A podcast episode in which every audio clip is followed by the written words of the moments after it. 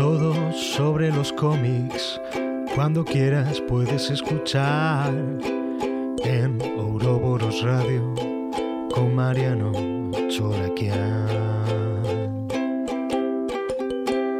Bienvenidos al programa número 40 de Ouroboros Radio Fuera del Espectro.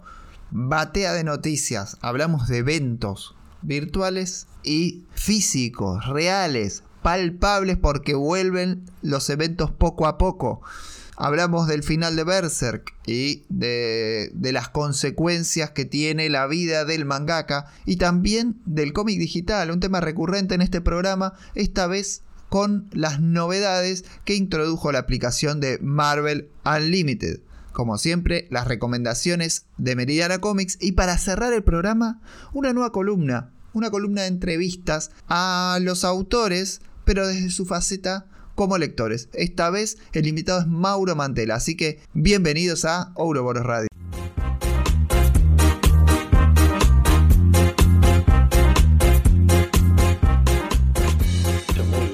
Manes se considera científico. Ya ahí empieza el chamullo. No, científico, eh, ni siquiera puede ser científico. Eso no. Batman es científico. Ahí entró Tommy. Batman es un ingeniero con mucha plata.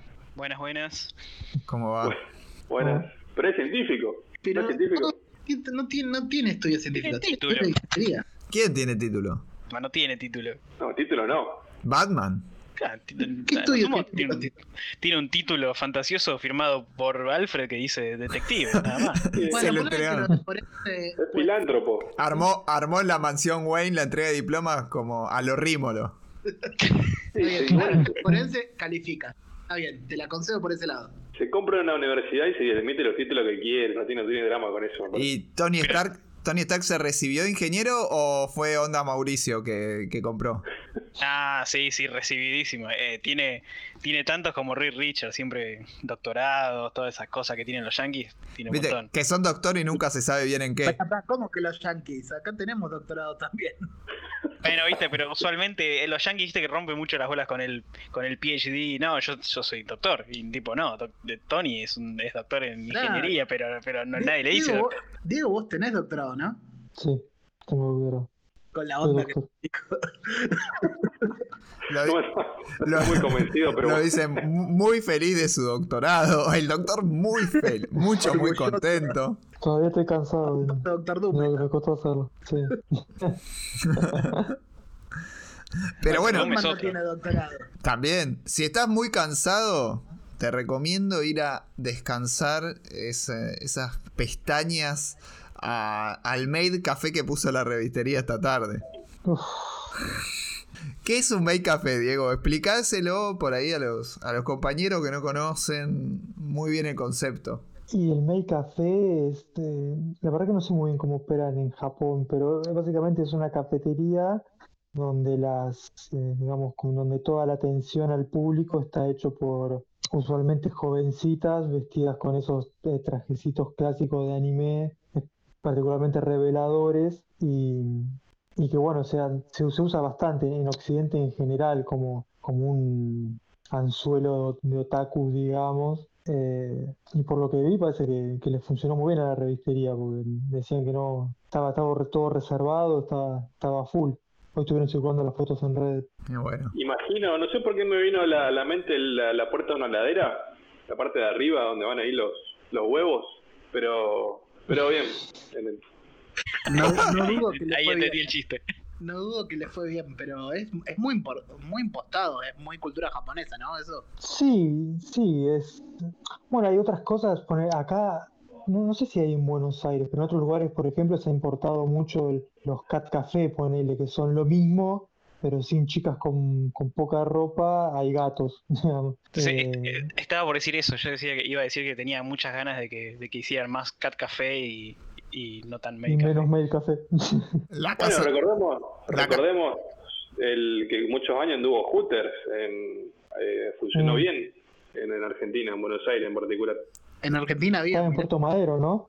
Sí, sí, sí. Me contó un amigo. Pero ¿de hace cuánto estamos hablando? Eh, hace, a siglo pasado seguro, Muy menemismo es eso, ¿eh? Sí, sí. Y por eso, por eso yo no tengo recuerdo y bueno, claramente era muy chico en ese momento, pero... Mediados de los 90 y habrá cerrado entrando este siglo. No sé si sobrevivió el 2001, pero sí, más. Qué bueno que esas 90, cosas se vieron, ¿eh? mediados de los 90. Qué miedo si se Bueno. empieza a replicar esto del Make Café y ese tipo de cosas. Si le empieza, seguro se- lo van a replicar. Pero qué miedo, es como bastardear bastante eh, el Bueno, ambiente. usualmente eh, se usa mucho también, ¿sabes dónde? En convenciones, o así cuando son más bien como eventos más específicamente de anime y manga o otaku, su- suelen hacerlos, digamos, en Made Café, ¿no? No, no es algo nuevo en Argentina, digamos. Eh, así que... de sí. todas las cosas que se podía importar de la cultura del manga y el anime, no eligieron la mejor. De todas las formas que ¿por qué se podían, mejor un Gundam. de todas las formas que se podían volver pero- a los eventos, eligieron la mejor, me parece, ¿no? Sí, sí, igual, tipo, es raro, ¿eh? Porque yo vi las fotos y estaba lleno de gente y, y lleno de chicas que, que se coparon con, con la idea. Eh, Mm. Así que, no, em, o sea, lo importante es que, que las chicas se copen, porque si no, terminamos todos flacos vestidos de maid. Pero, y no creo que esa sea la gracia. Que hubiese sido Pero- bastante más divertido. Claro, claro, hubiera sido más gracioso, tipo, la gente se hubiera sorprendido mal, más, pero, pero bueno, si las chicas se copan y lo quieren hacer y se cagan de risa y esté todo bien, qué sé yo. Si es por ese lado, me parece bien. Si es por el lado de diversión, cosplayer divirtiéndose y todo eso, la verdad está todo bien, re bien. También está esa de querer vender, querer traer gente y vender y bla.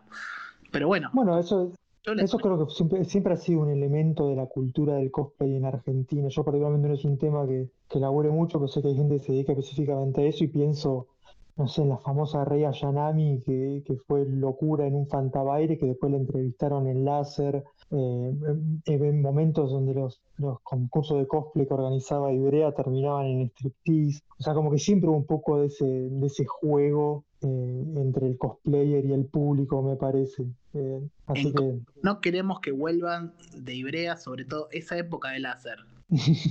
El submundo de Edu. Están, están hablando de muchas cosas que yo no viví, que no conozco y Por que, e- Yo tampoco. tipo, yo he ido a convenciones muy, muy, muy de otaku y de anime, manga, todo, y nunca, y no vi, y ahora es como que digo, "Hmm, eran, eran, eran raras esas convenciones de antes. Por, por esa juventud es que te gusta Marvel y no sos fan de DC siendo argentino, Tommy. La verdadera Claramente. grieta, la verdadera grieta del cómic. Claro. Yo tengo la edad de usted, del resto y también estoy de ese lado. Nunca fui a esas convenciones. No, yo tampoco fui, pero sabías que existían, Dami, dale. Yo recuerdo. Me, me enteré después, la verdad, quedaba afuera. Un día habla- hablemos de los Circuit Origin de cada uno, pero yo estaba muy afuera. Entré muy, mu- mucho más tarde. Ah, no sabía que sabía. Recuerdo la Fantabaires esa que, que mencionás, recuerdo el tumulto, pero no recuerdo, y tampoco fui ni tuve interés, haber ido a, la- la- a las- a las fiestas de, de la láser. Aunque después sacaban sacaban fotos y aparecían, se, se autoproclamaban en la misma revista, si mal, si mal no recuerdo. Sí, Aunque sí, nunca que, que fui. es interesante porque vos lees, lees las láser de esa época y de la última Fantabaires y la, la que hicieron después, que armaron, que armaron creo que era A4 y Brea, la revistería y Entelequia, me parece que fueron, que armaron esa anime, anime Comics Expo o Anime Comics, que fue la última antes del- de la crisis. Y se, se vivía también como, como una grieta y como un choque de culturas, ¿no? Como la vieja guardia comiquera que venía de la Fantabaires original y de antes, con el público joven del manga, y, desde la láser se agitaba como tribuna, de, digamos, como, como nosotros, nosotros somos la, re- la renovación, nosotros Corrancé, digamos, se vivía como, como un choque, digamos. Eh, te cuento, mi primer evento fue una Mega Comics en Costa Salguero que había, no sé, un X-Wing y cuatro personas locas disfrazadas dando vuelta. Ven- Viene mucho de eso.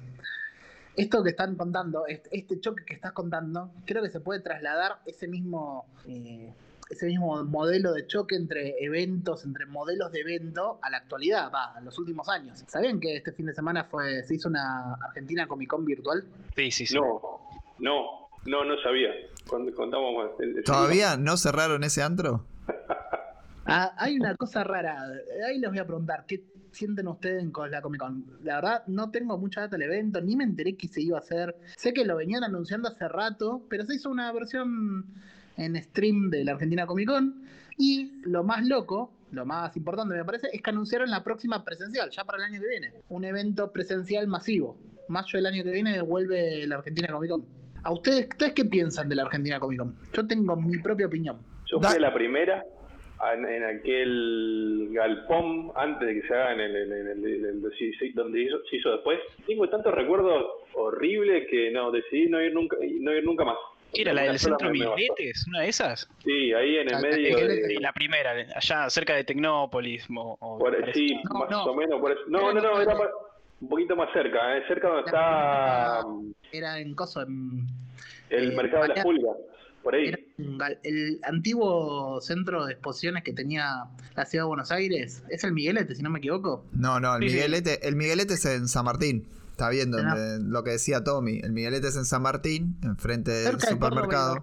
No, ese es No, el no, viejo centro. Esto fue, esto fue más cerca, esto fue en el centro de exposiciones que está ahí cerca del mercado de las pulgas. Sí, Sí. hay a un par de cuadras del mercado de la pulga. Yo también. fui. Exacto, ahí, a esa. Hacía muchísimo calor, no había agua. eh, estuve todo el tiempo pensando en, en salir, me cobraron un montón, no tuve, tuve una experiencia horrible. Y después no fui nunca más. No sé qué, qué tal habrán estado en la, la- la siguiente. Bueno, eh, voy yo así, hago la, la, la- la contracara. Eh, fui a todas, probablemente. Voy siempre. Casi siempre voy a, la, a, la- a las dos. Creo que muy pocos años fui a una sola.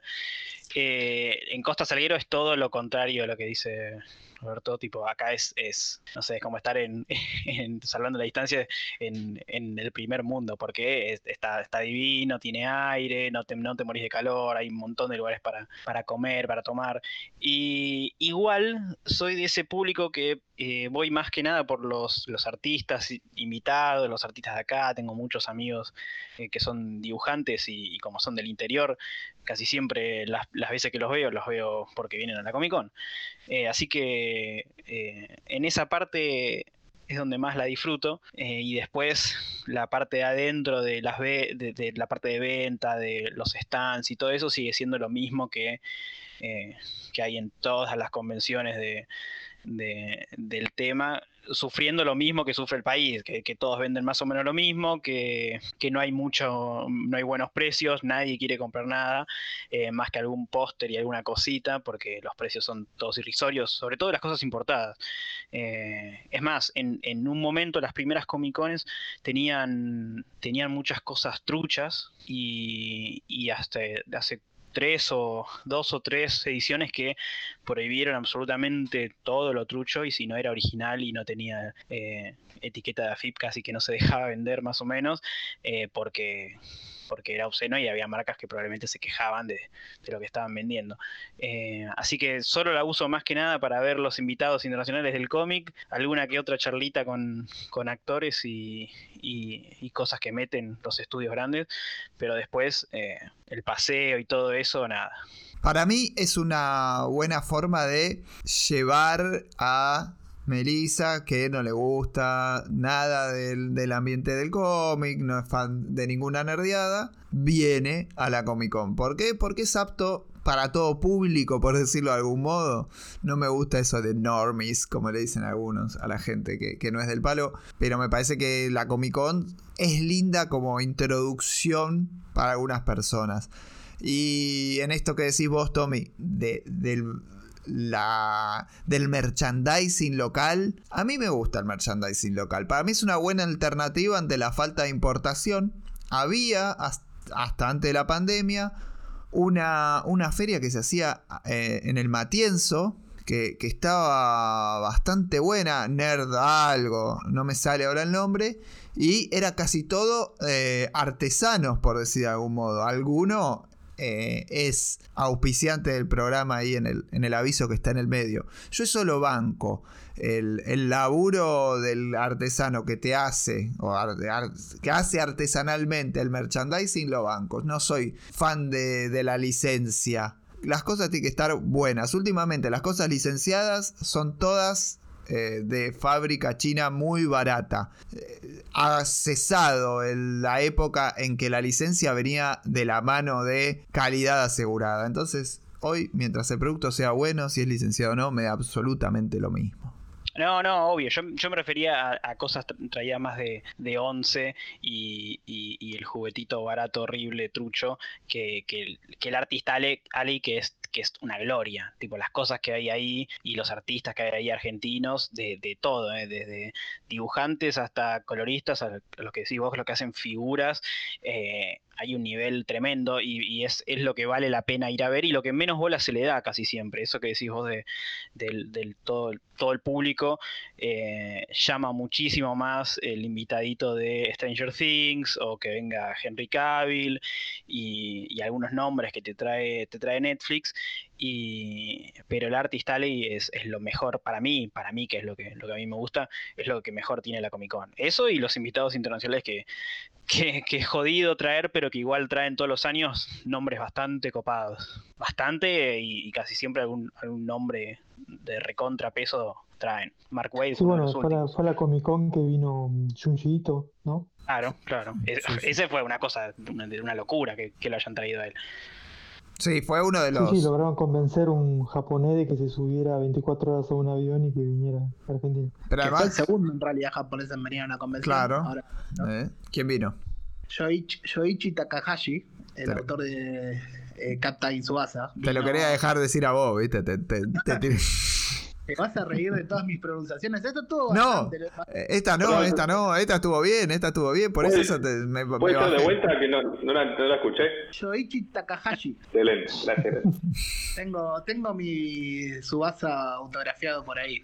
Mi camiseta de Japón autografiada también. Eso fue Comicópolis. Comicópolis, claro. La Comicópolis no. recordemos, hoy se cumple, hoy se cumple, esta semana se cumple el aniversario de la primer Comicópolis del 2013, si no me equivoco. Sí, ¿Cuántos, ¿Cuántos recuerdos? Les cuento mi opinión general, ahora que los escuché ustedes, les cuento mi opinión general de la Argentina Comic Con. Para mí es un evento que creció, yo también fui a la primera como Bob, a ese galpón ahí eh, cerca del mercado de las pulgas que eh, fue horrible. Estuve una hora, di, vueltas durante una hora y salí no, no me gustó para nada, la pasé mal esa hora. Era mucho más chico de lo que fue después. Estuve mucho tiempo negado con las, con las Comic Con, no me interesaba para nada. También eran los años de Comicópolis, donde mi necesidad de venta ya estaba cubierta con Comicópolis. Y después, ante la falta de Comicópolis, empezó a crecer Comic Con para mí. Cuando trajeron a Peter David, como que me convencieron de ir, aparte porque un amigo me hizo pasar gratis, saludos a la gente de Tierra X, porque para conocer a Peter David y estar ahí fue, dije, bueno, no tengo que rechazar tan de plano este evento. Si bien no es un evento para mí, eh, hay partes que sí me gustan. Y esa era una, de los artistas internacionales, como mencionaba Tommy. Y terminé yendo también a, a alguna después, como la de Mark White me perdí otras porque o no me interesaban los artistas o no me interesaba la movida o no me, no me alcanzaba la plata. Lo que tiene también es un evento caro, a diferencia de, de lo que era Comicopolis en su momento u otros eventos más, eh, más accesibles. Eh, y creo que hoy día Argentina Comic Con es un evento que es, está enfocado a otro público que no somos nosotros, a público más amplio, como dice Mariano, esa especie de, para todo público donde puedes llevar una novia, puedes llevar a... A los muggles, a los muggles, ¿no? ¿Cómo? Son los muggles, sí, sí, de, los muggles del, del cómic. Muggles, claro, de Harry Potter. Y, y, incluso vas a encontrar cosas para disfrutar el Artis Alley. Lo que le falta a todos estos eventos que existían en otra época es la posibilidad de eh, compras baratas, ofertas y todo eso, que en otra época incluso los eventos más chicos lo tenían. Creo que hasta la última Copicópolis de Tecnópolis eso podía pasar y después ya no, ya no es algo que exista. Ojalá vuelvan los eventos así más generales. Ya la última Crack Moon tampoco tenía esa oferta de para comprar cosas, solo quedaba lo nacional, que eso estaba bueno y podías encontrar algunas ofertas, pero ya no existe ese mercado de ofertas. Tengo ganas de preguntarle a Diego qué, qué opinión tiene de los eventos en general, pero en particular de esos eventos que se hacen en el Colegio San José, Otaku, si los conoce, si sabe de, la cocina, porque hay, bueno, había en este momento, salgamos un poquito de, la idea pandémica, hay uno por semana prácticamente, y no logro identificar en qué se diferencian. No, la verdad que como lector de, de manga, digamos, la verdad que nunca me atrajo demasiado ese tipo de eventos, pero sí es cierto que, como decís vos, es como que esa sociabilidad otaku es una parte muy importante del, de, la, de, la, de, la, subcultura, digamos. Eh, y de hecho, yo recuerdo que una vez que, digamos, como que se cayó en las convenciones grandes post-crisis, como que empezaron a aparecer un montón de este tipo de eventos eh, y también como bajo el formato por ahí de proyecciones mezclado con concursos de cosplay, mezclado en un momento un formato, había un formato híbrido que era como, como convención de cosplay a la tardecita y después entraba a la noche, se hacía medio bolichongo. Eh, pero claramente ahí, que eso, que era un poco a lo, que refería antes, cuando hablaba acerca del choque de culturas, ¿no? Como, como que tiene una cosa más como de, como de presencial, digamos, como que es algo que es extra eh, a la lectura de la historieta, digamos, esta cosa de disfrazarse, de mostrarse, de hacerse ver. sí, sí, es como una cosa muy de sociabilidad, que es, eh, que es una parte muy integral de, digamos, como del mundo otaku de cual sinceramente yo, soy más bien como un lector de historieta clásico, más ensimismado, más retraído, y la verdad que nunca, nunca me atrajo eh, todo, todo eso, pero ciertamente está presente y como decís vos, es, es, constante, es como, una parada cada semana diferente, digamos. Y en, en eso en Argentina Comic Con como que, como un poco se superpone, porque yo la única vez que fui, que fui porque venía Rebecca Sugar, la creadora de Steven Universe, eh, vi que había bastantes disfrazados y había un poco de ese circuito ahí, que es que final Comic Con es medio como un, un poco lo que se dice ahora ¿no? de, la San Diego Comic Con, ¿no? medio como colonizada más por Netflix y, los estudios de, cine, digamos, que la historieta en sí, eh, con grandes displays ¿no? de, de, las marcas de Disney, de Warner, que ponen cosas que llaman la atención, pero sí, igual siempre, siempre está firme la, el armado Taku con sus disfraces impresionantes eh, la gente se saca fotos y eso como que le, aporta como otro, otra me acuerdo me acuerdo que en una de las eh, las fantabaires creo que, que se quejaban porque les cobraban entrada y en otras convenciones no le cobraban entrada y es, es interesante porque es casi como que el show lo pone la gente, no la convención lo que hace es abrir el foro y poner el espacio, pero el show es la gente que va y gasta plata y esfuerzo en hacer sus disfraces, ¿no? Como que cambia la, ecuación de quién es el que pone el show, ¿no? Yo he, ido a muchas convenciones así bien que de estas que dice Mariano.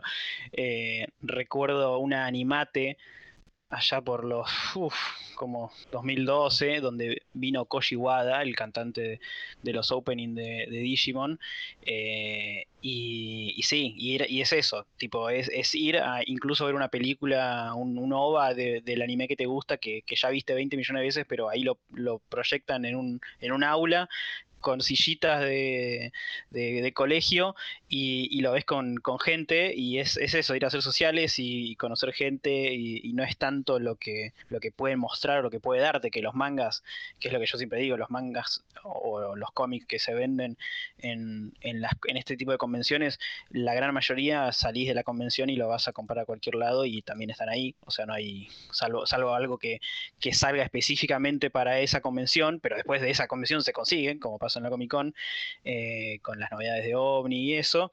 Eh, después es, lo mismo, entonces lo que pasa acá es que en este tipo de convenciones lo que le llama la atención a, a la gente no es lo que vayan a ir a comprar o a consumir, sino es esta parte más de social o, de los invitados y, la Comic Con se transformó en eso más a, lo que dice Diego de, la San Diego, es una convención hecha por para el público súper general de, las películas y de las series y de cómic de Comic Con no tiene casi nada más que el artista y alguno que otro invitado para dejarnos contentos a nosotros.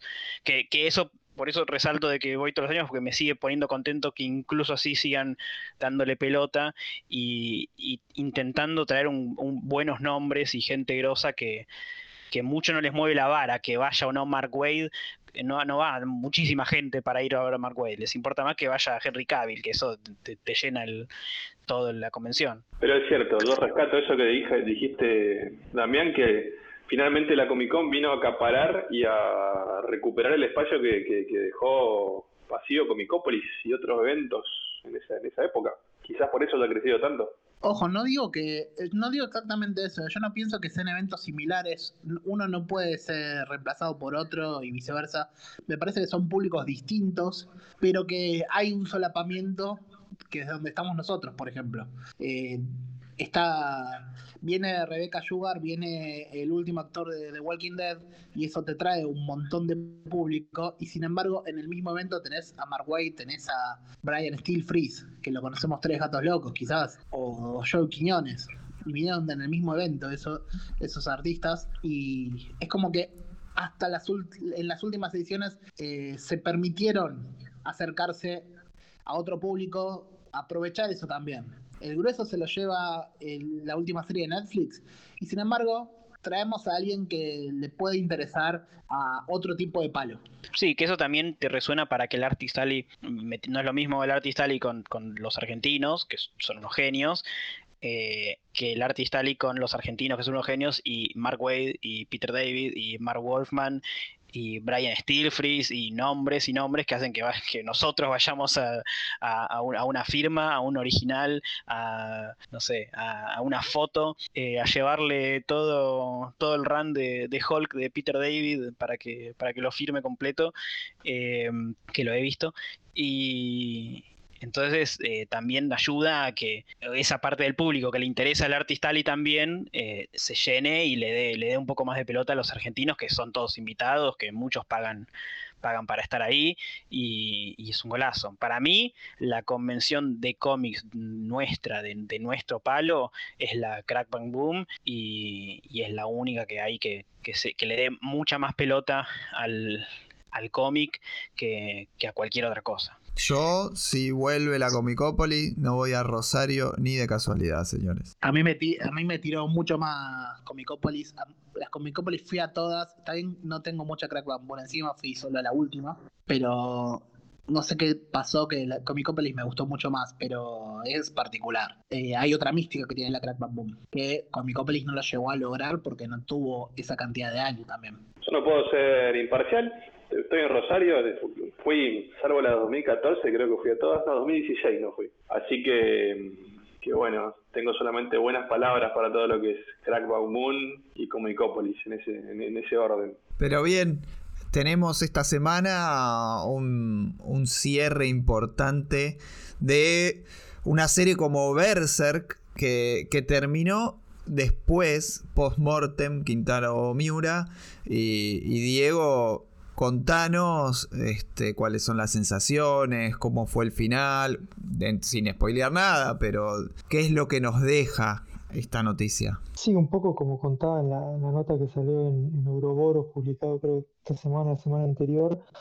es, un final que no es un final, ¿no? Como, como bien sabrán, eh, Kentaro Miura, el mangaka un tipo joven, tenía 54 años, falleció un programa cardíaco por lo que se pudo saber, dejando inconclusa una obra que venía haciendo eh, desde hacía 30 años.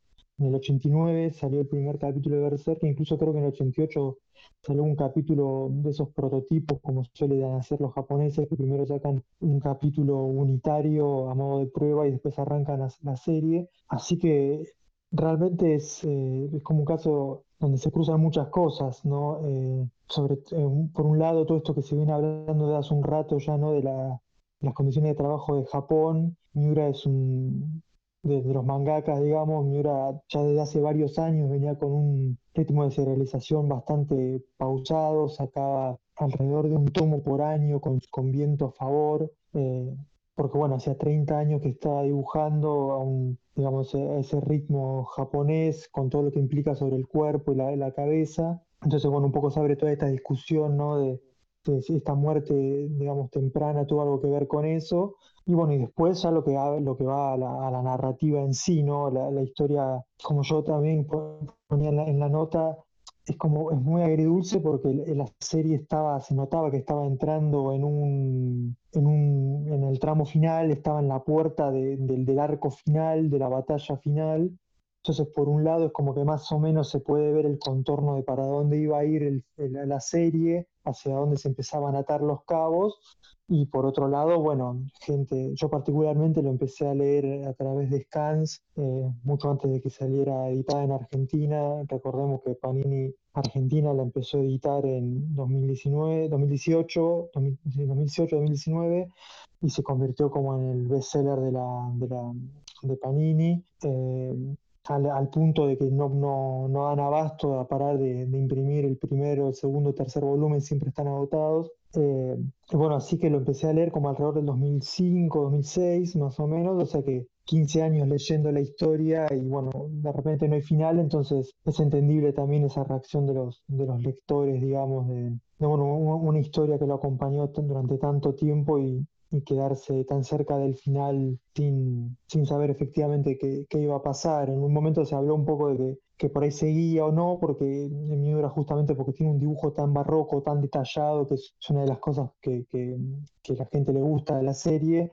Desde hace unos años tiene un equipo que se llama Estudio Gaga, que, que lo, que lo acompañaban. Eh, entonces, bueno, en un momento se habló un poco de que quizás pudiera continuar el estudio con, con la serie, pero cuando salió el último capítulo que lo terminaron por completo los asistentes en base al, al borrador que había dejado Miura antes de fallecer, eh, se dio a entender de que no, digamos, de que probablemente aparezca alguna cosita más de, de cerca a futuro, pero no, no va a haber una continuación per se con probablemente, no sé, 5 o 10 tomos extra que podrían tener la historia para, para cerrar. Así que sí, ciertamente es una cosa agridulce y que bueno, que ponen, digamos, como en el ojo de la tormenta una vez más la, las condiciones de trabajo de, de los mangas en Japón, ¿no? Y eso que siempre se habla de la cultura de los autores japoneses, la sobreexplotación, el trabajo a destajo, cantidad de horas terribles, ¿vos crees que hay alguna relación entre todo esto? Eh, los múltiples parates que tuvo Berserk, las condiciones en las que salía, en las que trabajaban, en las que trabajaban Miura y sus colaboradores. ¿Se puede relacionar? No, no, se... ¿O estoy tirando para cualquier lado?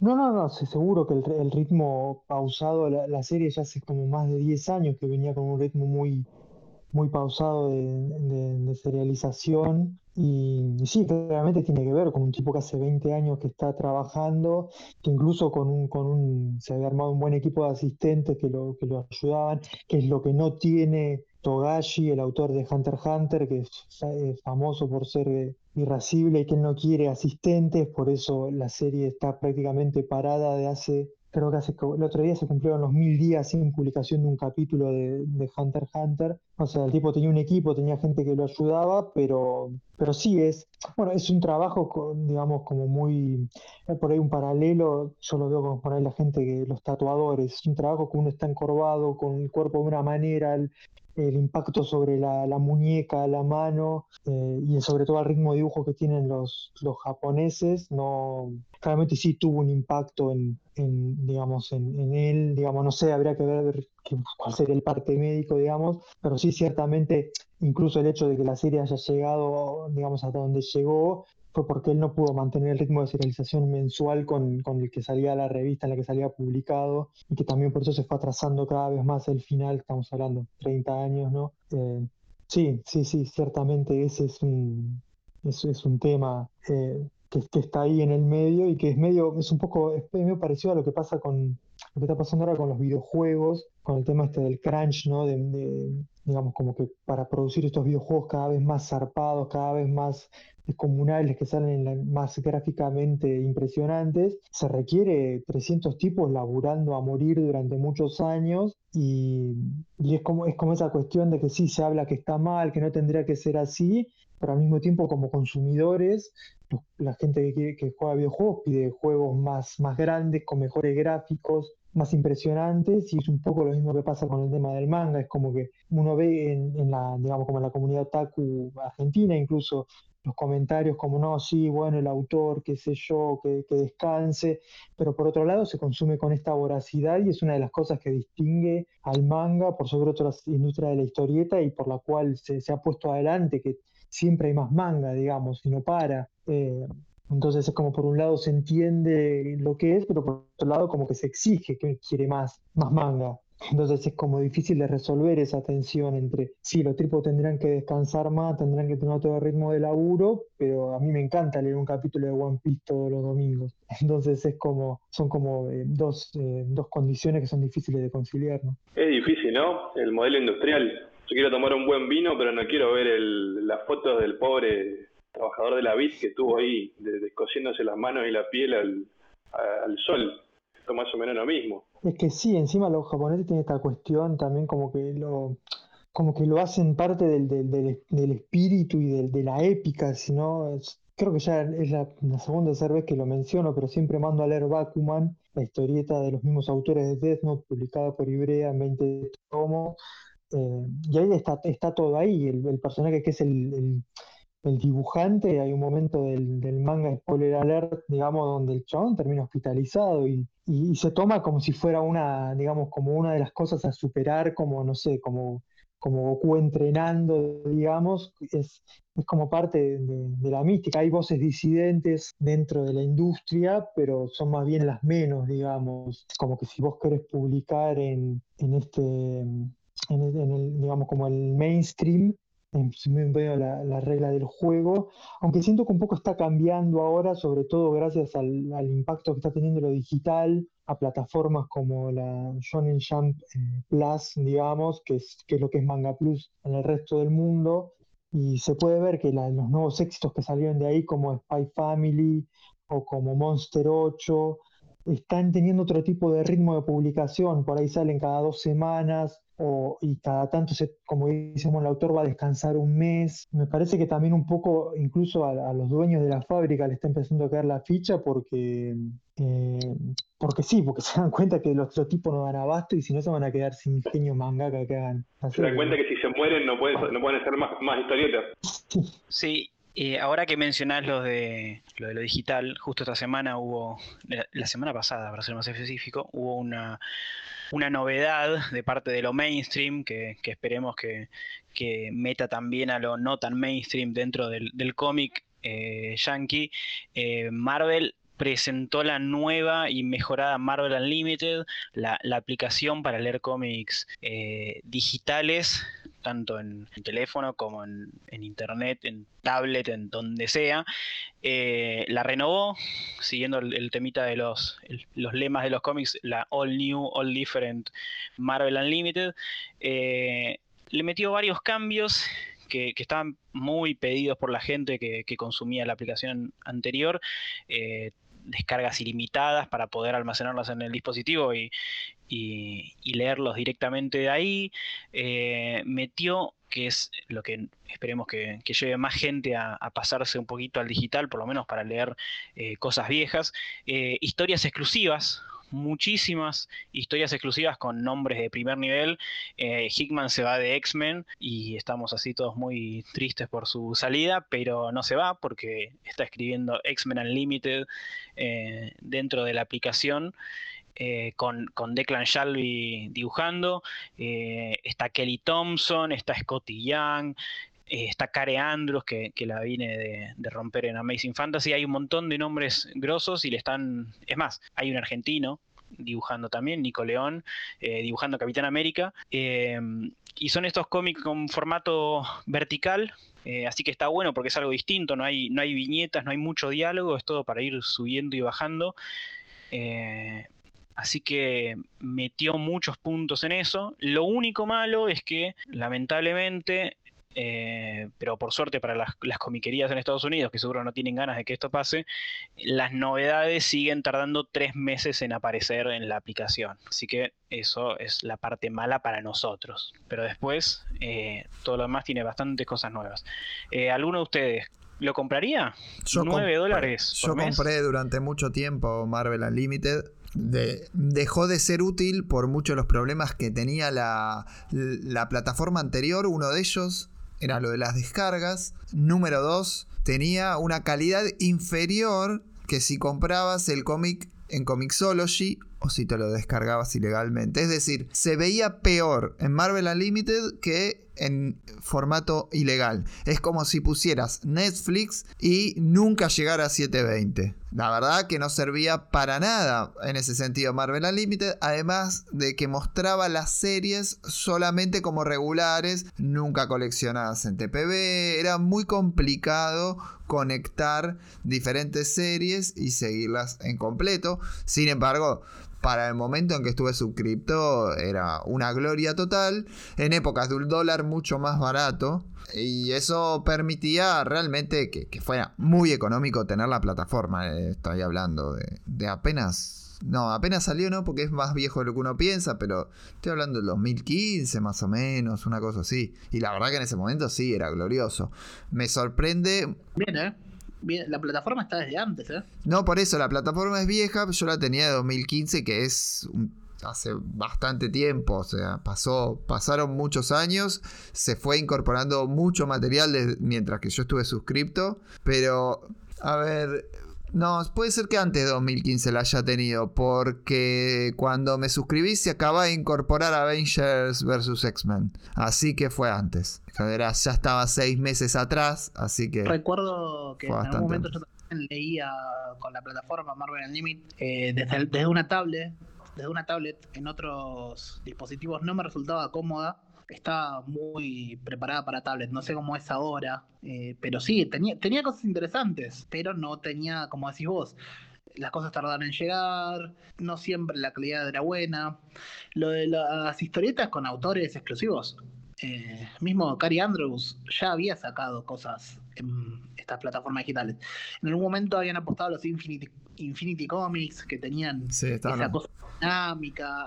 hubo varias apuestas. Sí creo que sigue yendo por ese lado, ¿no? No, no hay una novedad tan grande. Bueno, lo que quería comentar era esto, esta novedad que, plantea Tommy supera a lo que se ha hecho en, metiendo a la Bat Family en el Webtoon. ¿Por qué? Porque lo que está contando Tommy es básicamente el infinito vertical, es la nueva puesta en página que propone Webtoon. Y que hace un par de programas, no me acuerdo por ahí el último, no me acuerdo, decía yo esto, que Webtoon incorpora a la Bad Family, pero solamente como marca, porque la temática sigue siendo parecida, el tono sigue siendo parecido al de Webtoon, y acá no, acá va a estar Hickman probando un formato infinito vertical para ir scrolleando.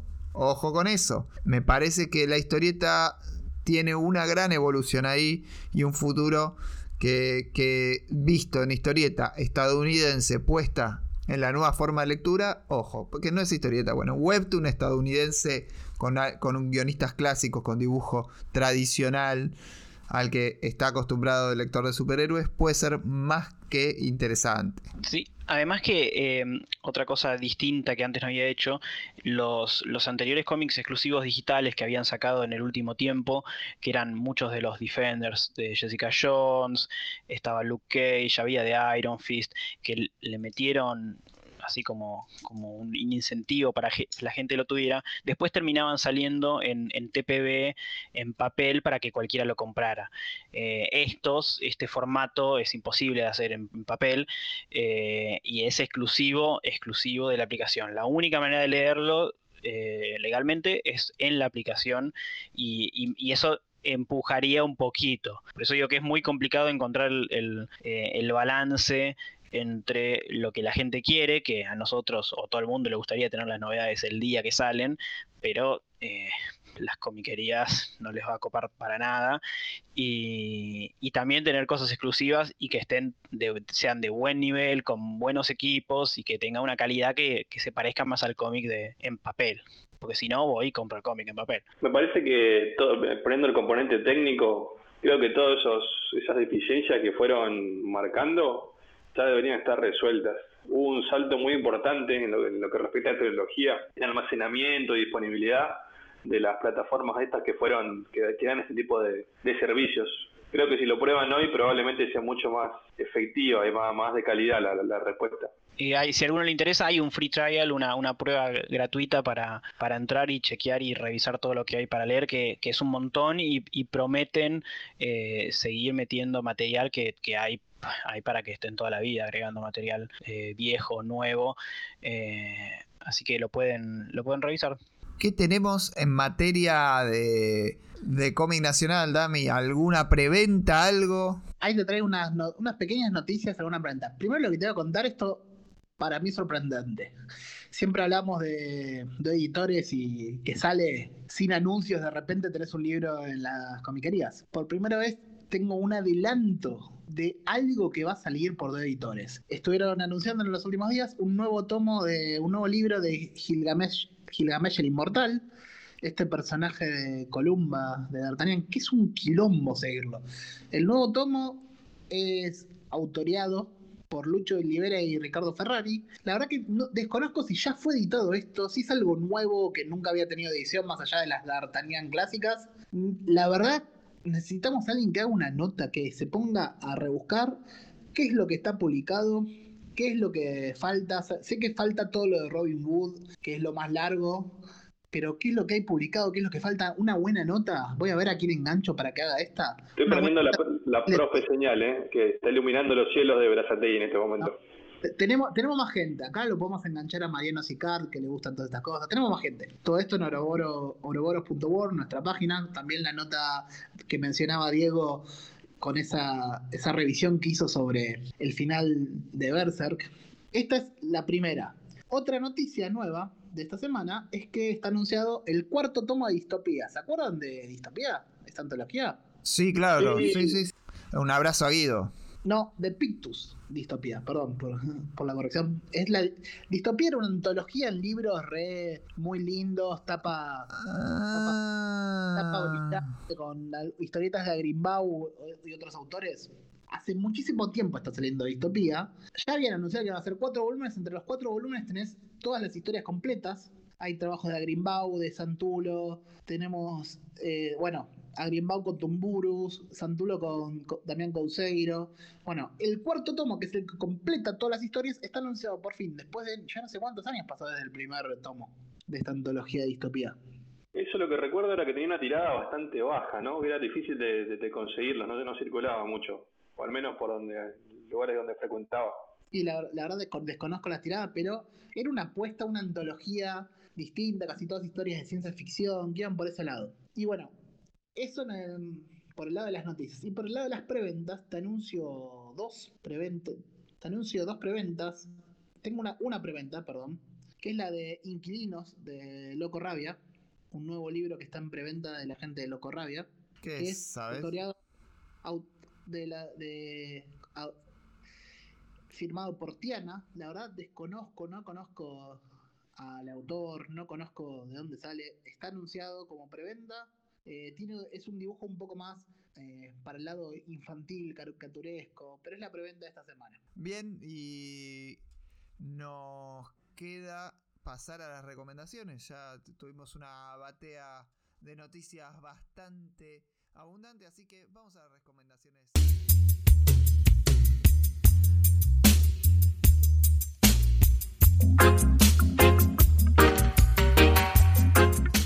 Oli, ¿qué tal? Primero que nada quería agradecer esta oportunidad para hablar de Manos Horribles, que es mi nuevo libro, el que me saqué el gusto de retratar el mundo prehistórico como más me gusta a mí, o sea, no como un mundo realista científicamente comprobable, sino como un mundo fantástico, con dinosaurios que claramente tienen más que ver con monstruos y dragones que con reptiles prehistóricos realistas. Em, bueno, la historia está centrada en un lemúrido que se llama Raro y sus problemas para conectar con los demás y sentirse parte de los suyos. Y también con su impulso incontrolable para entender a los gigantes, que vendrían a ser los dinosaurios, que son los dioses de este mundo en el que habitan estos pequeños mamíferos. Bueno, la vida de Raro toma un giro cuando conoce a Manos Horribles, el de Inocheirus, quien le da el nombre al libro, y que es un gigante misterioso y solitario. Y bueno, para cuidarme del spoiler, voy a decir hasta acá. Em, bueno, y una vez más, gracias por este espacio y a quienes lean el libro espero que disfruten las alegrías y pesares de este pequeño mamífero. Y ahora, nada, gracias. Y la escuchábamos a Dolores Alcatena que prepara para las próximas semanas. Ya está en preventa Manos Horribles. Ahora seguramente creo que alguien la va a recomendar. Pero antes decirles que todo esto lo pueden conseguir en Meridiana Comics que, que queda en Avenida Rivadavia 4963, local 18 de la Galería Rivadavia o si no meridianacomics.com con envío a todo el país y bastante rápido por lo que nos dicen. Así que no, no duden en llevarse qué cosas. Yo quiero recomendar el libro de Dolores, me vuelve loco. Un libro de dinosaurios, una historia de dinosaurios con dinosaurios dibujados me interpela muchísimo.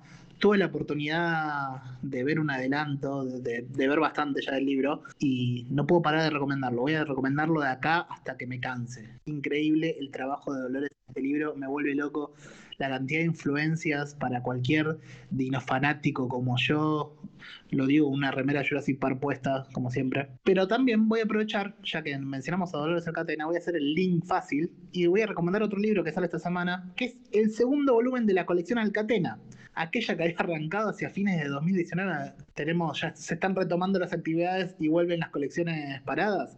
El segundo tomo de la colección Alcatena recopila Arlequín y Cascabel, las historias que originalmente habían salido en la revista Antiojito. Está por la editorial Ediciones W, que es la gente de Utopía también anda por ahí. Esas son mis recomendaciones de esta semana. Entra en la preventa de Dolores con Manos Horribles y buscan el segundo libro de la colección Alcatena. Yo voy a recomendar un librito que es una verdadera sorpresa. No sé si recuerdan, hace unos años, la editorial Utopía lanzó el primer volumen de Coda, esa aventura fantástica de, espada y brujería, con guiones de Simón Spurrier y dibujos de, Matías Vergara, que es casi, casi argentino, pero en realidad es uruguayo, que mm, presentaba a los personajes y a los cuatro primeros episodios de, esta saga, y que ya mm, parecíamos, parecía olvidada, parecía desterrada a quedar ahí, pero que de repente, en esta semana, Utopía decidió largar el volumen 2 y el volumen 3 así de una. Así que es una excelente oportunidad para que se consigan el primer volumen y de paso se, pongan al día con los otros dos. Una historieta muy, muy bonita si son amantes del, género. Bueno, yo voy a recomendar el volumen número 3 de Yuyo, el, el clásico de Kazuki Takahashi. Eh, bueno, ya lo conocen esto. El que vio el anime se, juega con las cartas, invocan los monstruos, está Yu y todo muy con cosas egipcias. Eh, lo que tiene y es lo que atrapa este, este manga es que tiene muchísimas cosas diferentes al anime. Así que el que vio el anime quiere saber más y, quiere ver cosas mucho más oscuras de lo que llegaron a mostrar en el anime, eh, vayan a comprar el, manga. Eh, ya salieron los tres, ese es el tercero. Recomendadísimo está muy bueno y si les pareció medio infantil o medio obvio y, bobo casi el, anime muy para chicos, eh, el manga es bastante contrario a eso. Eh, así que nada. Eh, piensen en el corazón de las cartas y vayan a comprar yu Bien, yo también vengo con recomendación manga tuve que un poco como cambiar sobre, el, sobre la marcha porque dos de las novedades más grosas que, se venían esta semana, que era Reiraku de mm, Asano, aumentando la, la sanoteca siempre creciente, y el último tomo de Chainsaw Man, quedaron afuera por problemas de producción aparentemente, quedan para la semana que viene. Así que voy a ir a, la vieja y confiable, el, el, volumen número 11 de Golden Kamuy, de Satoru Noda, probablemente top 5 de los mangas que se están editando en Argentina, que es decir mucho por la cantidad de mangas que se está editando en Argentina. Y bueno, para los que no lo conozcan, es un Seinen publicado originalmente en la Weekly Young Jump. Es un manga que sigue saliendo. Este es el tomo 11, en Japón van por el 20 y pico. 27 si mal no recuerdo, aunque parece que ya está empezando a redondear, va a terminar en 30 y largos. Eh, ¿De qué se trata? Es una historieta eh, eh, similar a Kenshin, para los que Kenshin, para los del PAMI.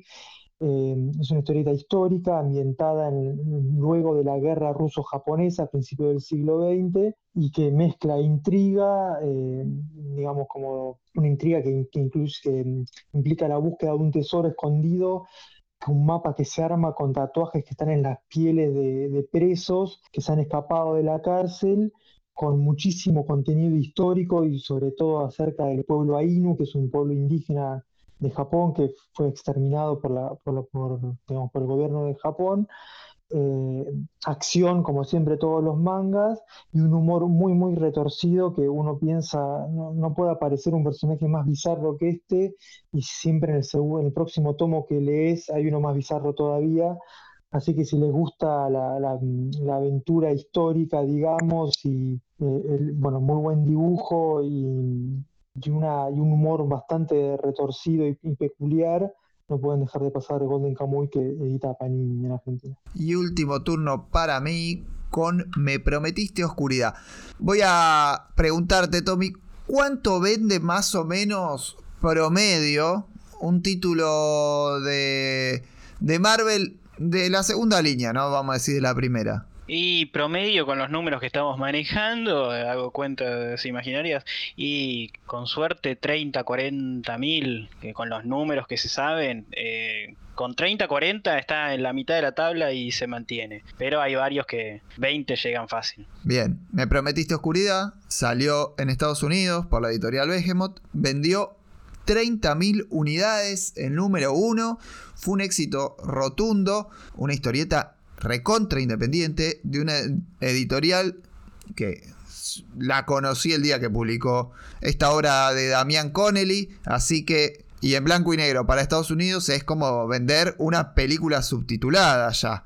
Bastante complicado. Llamó la atención ya cuando había salido en formato digital y ahora la publica, como veníamos anunciando, deriva en formato integral. Damián Connelly como artista integral en una historia que tiene reminiscencias al terror japonés, tiene cositas de los siempre adorados, eh, no, no, Umbrella Academy, de un patrón de esos grupos que se van armando con gente medio desangelada y, y algunas este, sombras que recuerdan en el trabajo artístico que hace Damián acá, a quien conocemos más como guionista, pero aquí en un trabajo de artista integral, bien, su arte acá recuerda bastante a Black Monday Murders. Entonces, la verdad, vea que tenemos algunas referencias más que interesantes para un cómic del que no puedo deblar mucho porque ya en el primer número empieza en una cosa y termina en otro lado. Así que no lo duden, llévenme Prometiste Oscuridad de este prolífico guionista ahora presentado como artista integral y editado por Deriva. Estas fueron las recomendaciones que vienen de la mano de Meridiana Comics, que queda en Avenida Rivadavia, 4963, local 18 de la Galería Rivadavia. Y fue este, durante tres semanas, va a ser el último programa que es así completo, con batea, recomendaciones y último bloque clásico de columna. Las próximas tres semanas me voy de vacaciones y van a tener ya tres programas, muy, muy buenos los temas de los tres, tres programas donde solamente hay columna principal, así que con, con, esta sección nos reencontramos recién para el 20 de octubre aproximadamente. Así que muchas gracias por esta mid-season que estoy haciendo. Felices vacaciones. Gracias, Bob. Thank you, Bob, diría Mick Jagger. tres semanas. ¿Quiénes vendrán, no? La semana que viene, ¿no? Sí. Qué sorpresa, qué sorpresón. Nuevas columnas y algunas ya conocidas, pero todas buenas. Bueno, vamos a, hablar con Mauro Bantela de, de autores como lectores.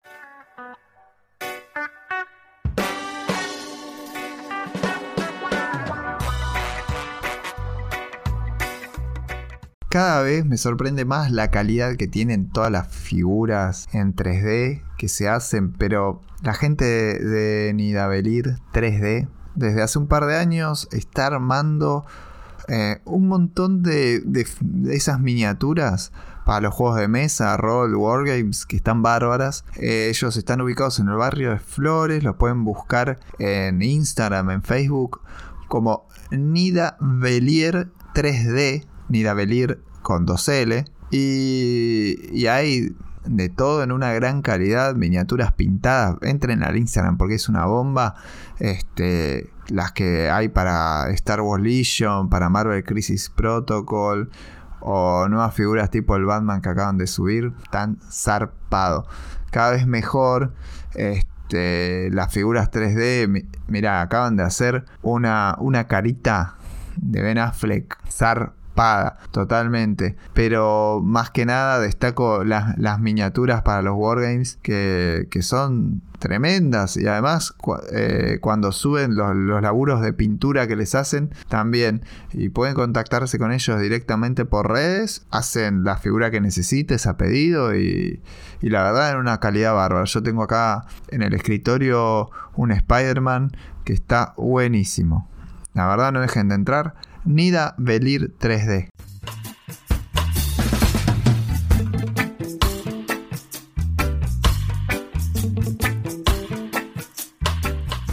Bien, llegamos al último bloque del programa y estamos con un invitado muy especial para una nueva sección que es autores como lectores. Invito a, los autores a, a que nos cuenten cuál es su experiencia lectora y a partir de eso poder nosotros, los, los que leemos sus historietas, interpretar un poco mejor por ahí lo que, lo que, nos, que nos están tratando de contar.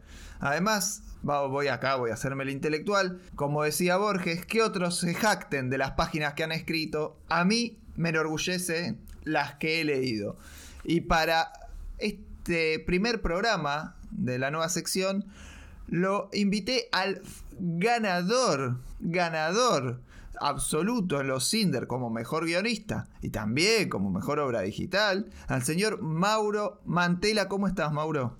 ¿Cómo andás, Mariano? Gracias por esta invitación, inaugurando este, este formato de, reportaje. Este, primero felicitarte por lo que fue eh, los premios Cinder y cómo quedaste tal vez el, más galardonado, se puede decir. Estaba muy contento, por lo menos. Sí, sí, no, estoy chocho, estoy chocho. Si el más galardonado, pues ganó dos.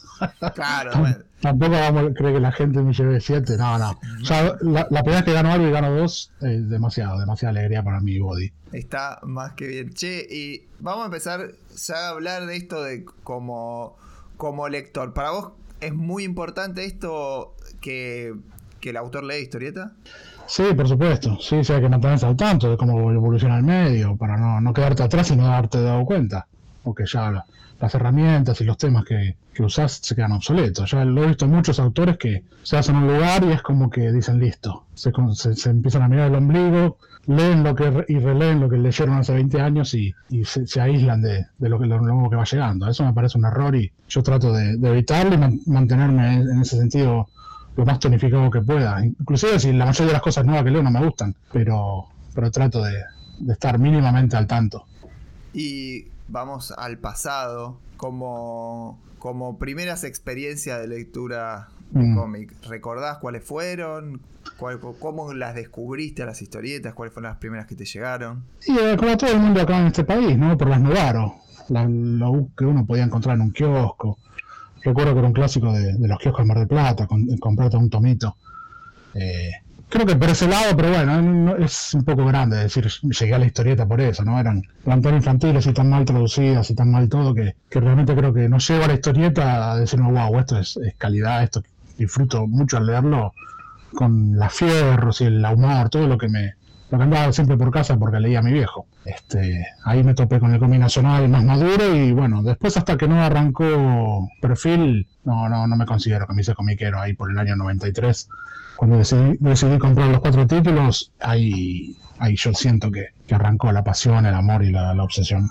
Sí, perfil que cumple 30 años, estuvieron haciendo ahí en la Comiqueando algún programa conmemorativo a esa experiencia y realmente fue, sí, fue para este país muy importante perfil. Y también esto que mencionás me llama la atención porque hay un montón que estamos en esa, mis primeras historietas que me compré por ahí, también fueron en la costa, ¿viste? Que, que hay como algo... Sí, sí, era mágico. No se entiende cómo siempre llegaba material que en la propia ciudad no se conseguía. Sí, sí, sí, sí. Yo me acuerdo de haber conseguido un tomo de Wonder Woman con historias maravillosas y ahí fue la primera vez que me enteré del multiverso y, todo eso que me, me voló la cabeza. Pero bueno, como te dije, eran tan infantiles y tan mal traducidas que uno vas creciendo y es como que es inevitable alejarte de los Novar, de las Novar y de los, de los superhéroes. Después cuando redescubrí que, que el cómic, el asunto había madurado, ahí fue, fue la, verdadero impacto, el movimiento, el momento religioso. Pero sí, las Novaro las viví como todo el mundo. Cuando crecí te da un poco de vergüencita y tuve ese impas que me leí más cómic nacional y después volví al primer amor. Al primer amor que serían los superhéroes. Sí, claro, claro. Cuando descubrí el material más, más sofisticado, más maduro, mejor editado y traducido, dije, mierda, esto no, no era la, la cosa para niños. Claro, ¿y qué opinas de aquellos que hoy como lectores reniegan un poco, ¿no? De, del superhéroe. Por ahí un lector que ya lo leyó mucho, lo mamó demasiado y hoy se hace el que, el que es una pelotudez el superhéroe, Claro. ¿viste? Que se está medio de moda decir que... Sí, es todo un tema, qué sé yo, sobre gusto, ¿viste? Son como los culos, todos tenemos uno y todos apestan. Pero antes había una brecha generacional, más que nada. El tipo que había mamado mucho Nacional, mucho Columba, le venís con superhéroes y era, bueno, la estupidez de.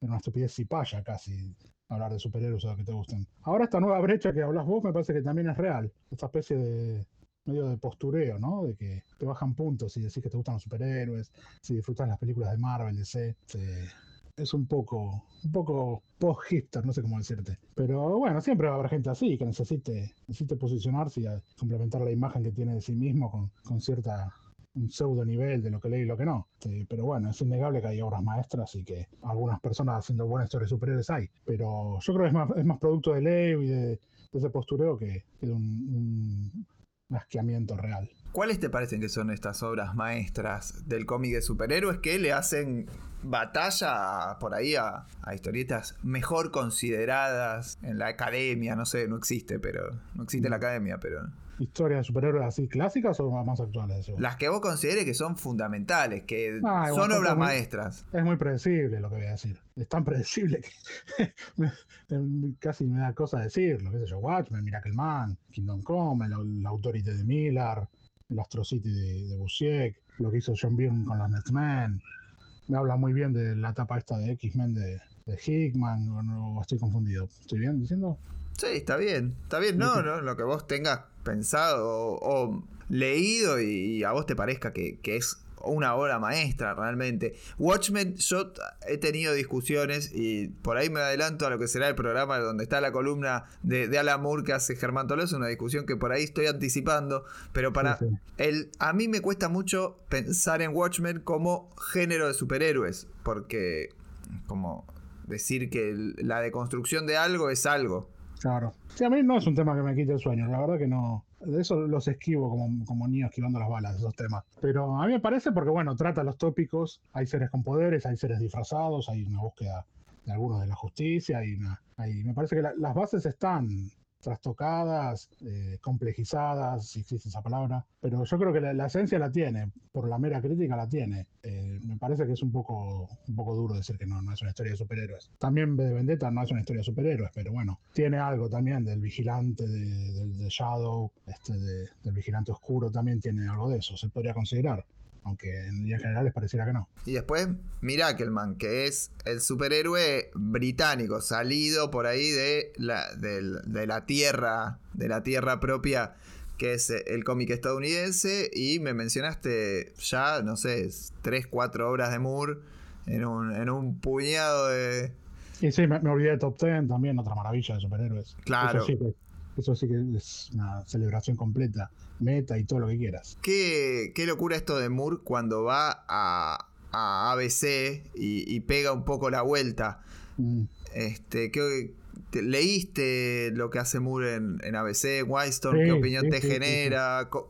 ¿Qué sentís en relación a lo que había, la marca que había dejado Moore por ahí en, el, en la historieta en Estados Unidos y después cómo, cómo retoma con, con esa línea? Sí, no, sí, obviamente, me zambullí de lleno, lo viví de primera mano ahí, lo esperaba como agua de mayo. Me pareció maravilloso la, como ir a las raíces de, esos arquetipos de superhéroes y darle su vuelta de tuerca, ¿no? Tom Strong es Doc Savage, la de los Caballeros es casi todo el, arquetipo superhéroe, Mr. Hyde es Hulk, el hombre invisible, el cazador, están todos ahí. Me parece, y sobre todo en Prometeo, en Top Ten, me parece que fue, volvió a subir, volvió a subir la barra a niveles que te dan ganas de, de abandonar todo y dedicarte a otra cosa, porque ya ni tiene sentido. Por más que hagas lo mejor esfuerzo artístico de tu vida, no, no se va a llegar ahí a lo que estos hijos de mil puta lograron, no sé, en, un número de Prometea. O a mí me parece maravilloso, me parecía fresco. Como Moore mismo escribió en la introducción, en el primer número que salió de ABC, ya desarmamos bastante y analizamos bastante el reloj.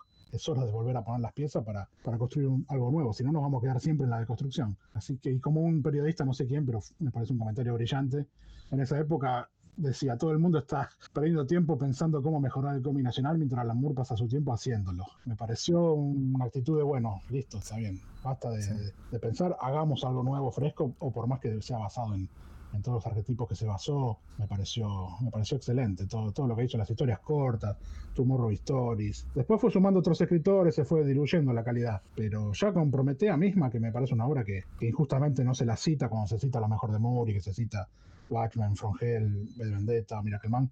Yo creo que Prometea está al nivel. A mí, hay Moore puso todo, puso todo. El que la leyó entera no puede no darte más que miedo ya. Hay, hay imaginaciones que, y talentos que dan causa una admiración. A veces Moore ya causa miedo, es porque es, es absurdo un tipo pueda pensar y crear y, y lograr que el dibujante le haga es- es- esos experimentos en cada número. Es, es sobrecogedor realmente. Si uno lo, lo lee con honestidad, sin decir, bueno, uy, Moore, siempre pretencioso, es, es sobrecogedor y inspirador y deprimente también. Pero tuviste la oportunidad de traducirlo a Moore. Uf, ¿Qué, qué onda eso? Es un, es un desafío, por lo que está diciendo, me imagino que fue complicado en algún momento. Eh, sí, fue un placer estresante. Sobre todo Miracleman. Swansea me resultó bastante más, más agradable de traducir. Pero Miracleman tiene un nivel poético, sobre todo en el último volumen, que, que fue pensar cinco veces cada frase para cerciorarme de que era la correcta. Aparte, Moore tiene un lenguaje, un vocabulario amplísimo. Por más que sepas bien inglés, por página, una palabra que en tu vida la escuchaste, hay. ¿viste? Entonces todo se hace muy, para hacerlo bien se hace muy moroso, pero cuando lográs dar con la traducción justa, inclusive comparás con otras traducciones de, otra- de otros lugares y te das cuenta que algunas cosas las pifiaron mal y justo tenés la suerte de entender bien la frase y es como que sentís como que haces una pequeña justicia de que al fin se traduzca bien tal, tal frase o tal concepto, es, no tiene precio. Fue- Ya digo, fue muy estresante, pero fue, fue un placer y real estar ahí, colaborar, colaborar a que algo de se lea bien. Aparte, esa, esa, ese, ese honor, porque por más que estás traduciendo a Moore y la gente lee a Moore, la gente está leyendo las palabras que vos decidiste poner. Es, es muy fuerte. Así que traté de hacerlo con todo el amor y respeto posible y, y milagrosamente a la gente le gustó. Digo milagrosamente porque los traductores siempre zaf- eh, es difícil que zafen de la crítica y del odio, ¿no? Es como ser referir, ser traductor. Sabes que te van a odiar y te van a putear. Pero toco madera, hasta ahora no, no tuve ninguna queja. Y, y después, además de traducir Miracleman, bueno, antes en realidad eh, habías, habías hecho lo que algunos ah, entienden el, el Miracleman argentino, ¿no? El hombre primordial. Este, hay una, una inspiración clara. ¿Cómo, Sí. cómo es ese, ese trabajo? ¿Qué, ¿Qué recuerdo te genera? Para mí es un trabajo impresionante. O sea, no puede leer un millón de veces que es, zarpado. Gracias. Sí, no, igual, mirá que, la- el man argentino, qué sé yo, ya me resigné a que le digan así. Le queda un poco grande ese, ese, ese mote. Y me da un poco de vergüenza, porque como siempre aclaro, pareciera que, que yo lo avalo, ¿no? Pero, qué sé yo, me inspiré obviamente. Le- La, la historia nació de las ganas de que tenía que hacer algo parecido, de sacarme de mi sistema esa clase de narrativa, esa clase de temas, esa clase hasta de dibujo. Y, bueno, todo calzó y salió más o menos redondo y a la gente a la gente le gusta. Pero la explicación sí siempre fue eso, directamente. Antes que el tema de lo religioso y de todo fue, necesito, ya que me habían dado la opción de hacer algo que pueda continuar y pueda dar un desarrollo un poco más, con más enjundia, dije, esta es la mía. Fin. Sí, no, a mí me pasa que, que cuando te leo, este, y bueno, hablabas recién de me enganché mucho con perfil, y sos uno de los autores con los que encuentro eh, mayor familiaridad con las lecturas, y por eso te invité primero a esta sección, porque lo que, lo que me pasa es, digo, Mauro leyó lo mismo, claro, como para, para llegar y, y lo mueve algo parecido por ahí o lo, lo- lo atrae a autores, temáticas, fórmulas parecidas.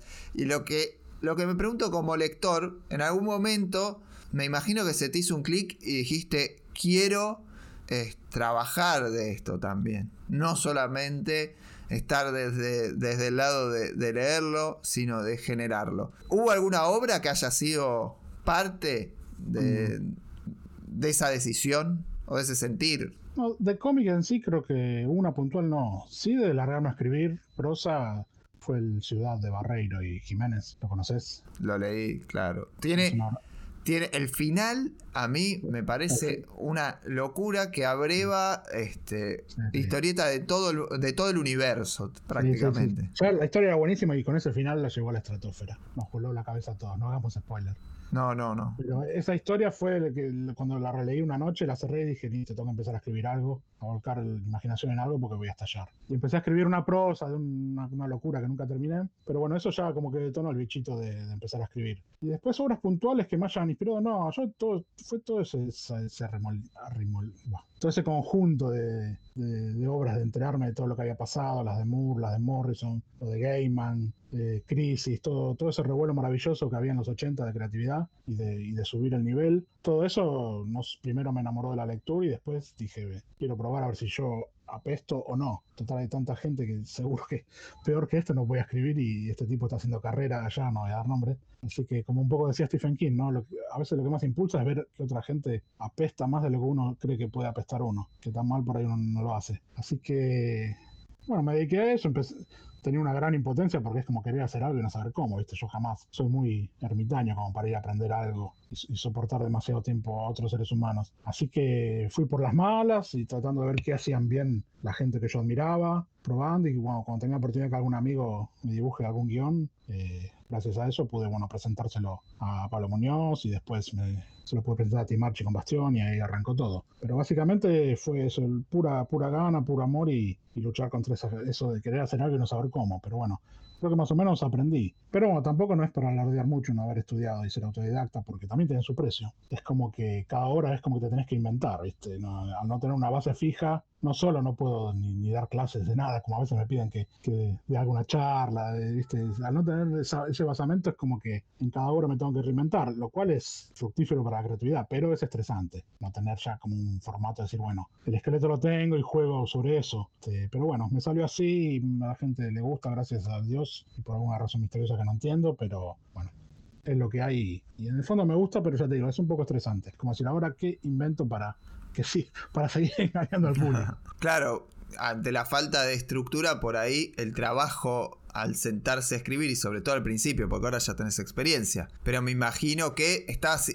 inventando todo, o sea, cómo empezar a escribirlo, qué... Sí, a- sí, aparte le tengo un poco de fobia también a, la- a las reglas, ¿viste? No, trato de, de huirla, a que no, que sean tres actos, uh, el desarrollo de personaje, uh, el giro que cambia todo antes del final, ¿viste? Ya hay demasiado, ¿viste? Inclusive de obras buenas, todas parecen escritas por el mismo. Trato de huirla, aunque no quede una narrativa tan satisfactoria como, como está en, en el medio, los medios masivos de, entretenimiento, ¿no? Que parece que todo respeta la las mismas estructuras y funciona. Pero yo prefiero que el- por ahí la obra no, no funcione tan perfecta, pero, pero sentir que, que es lo correcto.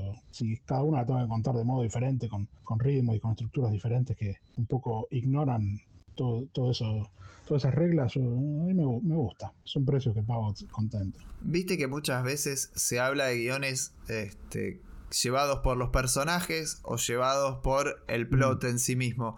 Claro. ¿Qué preferís este, como lector? Y después como, como, como autor también, ¿no? En, en ambos casos.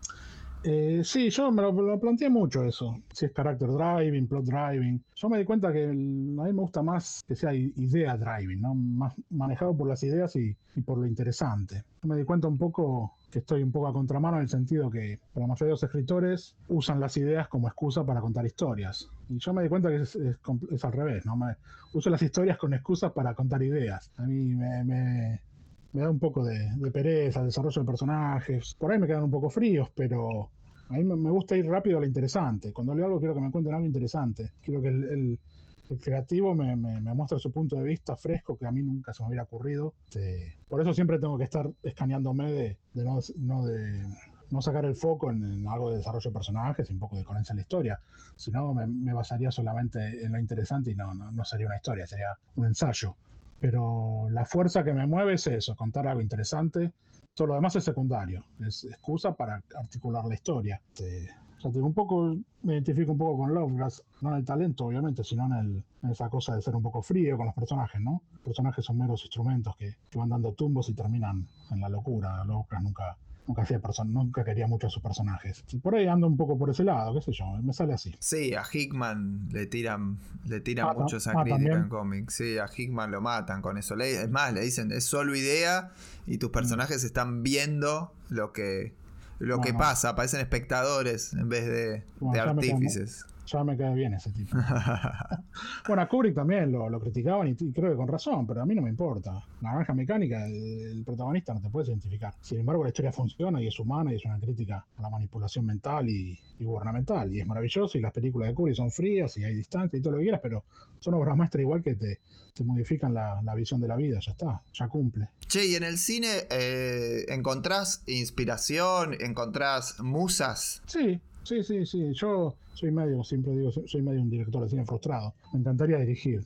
Casi todas las escenas que me gusta, que se me ocurren, siempre funcionan 10 veces mejor filmadas. Y sí, sí, sí, siempre estoy viendo, casi siempre todas, ya te digo, el cómic es, es recortar lo que se me ocurrió para filmar. No sé si se entiende. ¿entendés? Sí, total. Sie- Siempre es como adaptar lo que se me ocurre, que siempre quedaría mejor filmado con música, movimiento. Eh, sirve. Lo pasa, bueno, también el cómic tiene ciertas virtudes que si lo ves siempre desde el punto de vista de, que todo quede cinematográfico, estás un poco desperdiciando todos los recursos narrativos del cómic. Pero, pero tenerlo equilibrado, eso está bueno. En algunas partes tenga esa fluidez cinematográfica, sea en la acción, sea en otro tipo de escenas. Eh, está bueno. Y sí, sí, sí. Yo, soy muy fan, muy fan de Kubrick y, me, y trato de que, de que esa perfección en cómo se muestran las cosas y ese control de, de lo que mostrás a nivel simbólico, a nivel millones de cosas, trato de, de mamar un poco de eso. Y, y en, bueno, mencionabas en, en libros de prosa a Lovecraft. ¿Alguno Sí. más que, que te que te llame la atención como para decir, bueno, de acá yo sí saco. A lo Charlie García, ¿viste? Estamos armando como el rompecabezas, ¿viste? Mm. Charlie decía, robar un poquito. Ah, no sé si tanto. Últimamente, no sé, me inspiro bastante con las cosas raras que ya se te puedes encontrar por YouTube. Por YouTube, por internet. Ya hay tantas cosas increíbles pasan por días y, y mueren en, en la scrolleada. Ya, yo creo que cualquier escritor que mire el Reddit de Interesting as Fuck, es un Reddit que recomiendo, ahí ya tenés para inspirarte millones de cosas interesantes. Pero la verdad no tengo muy claro, ¿no?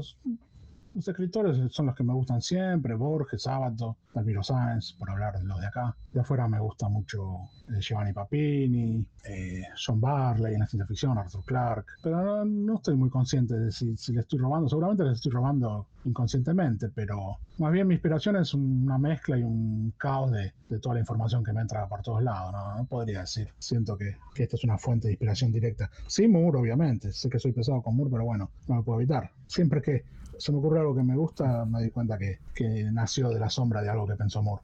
Que el tipo andaba por ahí. Pero hace poco, en alguna entrevista, te había escuchado hablar de los videojuegos como, como inspiración. también, también. Que, que andabas con eso. Y ahí Moore sí que no, no corta ni No. pincha. No, no, lástima porque iba a hacer algo, pero se frustró. Iba a hacer algo con David Gibbons. Cuando recién arrancaba todo esto de los- de los CD-ROMs, estas aventuras gráficas tipo de Myst, habían planeado algo, pero se nota que quedó en la nada. Es una lástima que, tenían planeado. Inclusive habían dicho que ya tenían el leitmotiv, como, como fue en Watchmen la Smile. Ya habían encontrado el leitmotiv para esta aventura interactiva, pero bueno, es algo que lo encontraremos en un universo paralelo. Así que sí, en los videojuegos también. eh, yo es mi otro amor y, a veces un poco se me estruja el corazón al ver que, que encuentro cosas más originales, interesantes y emocionantes en los videojuegos que en la mayoría de los cómics. Con bemoles, pero hay cosas, hay cosas maravillosas y hay aventuras maravillosas que pueden explorar la experiencia humana desde el punto de vista que ni el cine, ni, ni los libros, ni nada de eso puede hacerlo. Inclusive también narrativamente. Yo a veces usaba las... A mí me gusta usar mucho las splash page, no solo por, por impacto y narrativo, sino también para que se luzca el, el dibujante. Con- yo me gusta tener dibujantes buenos y me gusta sacarles jugo. Este, y yo antes usaba las splash page con cierto, cierta intención narrativa y también me di cuenta que funcionan con ciertos recursos del videojuego, ¿no? O cuando venís de una, de una secuencia donde vas por un mapa muy laberíntico, suele haber al final del mapa lo que se llama recompensa visual, ¿no? Llegas a un, a un lugar donde tenés un- una vista de algo, de una visión agradable, sea de, de- un paisaje, lo que sea. Y eso en el, en el cómic me parece que también funciona, que después de venir una de escenas de muchas viñetas cerradas, que haya una recompensa visual donde la mente del lector pueda ensancharse y decir, ah, bueno, este es el lugar, acá pasa, este, a pesar de todas las viñetas laberínticas. Este, y eso me parece que tiene un feedback que todo, todo, una- toda narrativa, si se hace bien, te aporta algo. Por ahí no cuesta este, esclarecerlo conscientemente, pero todo, todo suma. Y en esto de la estructura de los guiones, hay algunos. Hay formas, métodos, ¿viste? Está el famoso método Marvel. eh, Alan Moore es hiper puntilloso, todas esas cosas tan famosas. ¿Qué es lo que te gusta? O sea, porque eso se nota cuando uno lee un cómic, realmente uno lo nota. Si el, si el guionista le estuvo metiendo todo, o es el dibujante el que está, Claro. el que le está metiendo a vos. ¿Qué es lo que te gusta hacer y, y leer, sobre todo? Eh, sí, yo obviamente más del lado de Moore, del, de, más bien que sobren descripciones a que faltan. Pero igual no, no soy talibán de eso, eso depende de la obra. Hay obras que necesitan una página de descripción por viñeta y hay obras que no. Mundus sí necesitaba, el nombre primordial también. Eh, después, Mundus dije no, Monarch, perdón. Eh, después Mundus no, Mundus es mucho más relajado. A veces la descripción de una viñeta es una línea, lo cual me avergüenza un poco. Pero pero te das cuenta que no es necesario, no es necesario para la clase de narrativa. Yo te digo, ese- cada caso es diferente. Yo tiendo a, a que se, poner todo lo que se me ocurre, que siento que le pueda aportar y sumar y que, que el dibujante esté desbordante de, de información. Por ahí no, no es lo ideal, por ahí eh, es más piola saber exactamente la, la cantidad necesaria para, para que el tipo sepa lo que querés y para que tenga libertad, pero yo siempre prefiero un poco que sobre, como, como dice Moore, ¿no? que hace guiones a prueba de dibujantes poco inspirados, como para tener esa, esa seguridad de que si el dibujante no tiene muchas ganas, no tiene mucha onda, igual que algo interesante por el mero esfuerzo y, y pensamiento que le puso a todo, inclusive a la narrativa. Claro, eso. ¿No pensás que a veces puede, bueno, en el caso de Moore, con Prometia no, seguro, Sí. pero no pensás que puede conspirar contra la creatividad de ese dibujante? Por eso me adelanté, ¿viste? Porque J. Williams III, lo que hace en Prometia, no, No, es, no, no creo que lo haya descrito alguien en palabras, eso es no, imposible. sí, no. No, lo que, lo que logró plasmar es increíble y después se superó en Sandman, que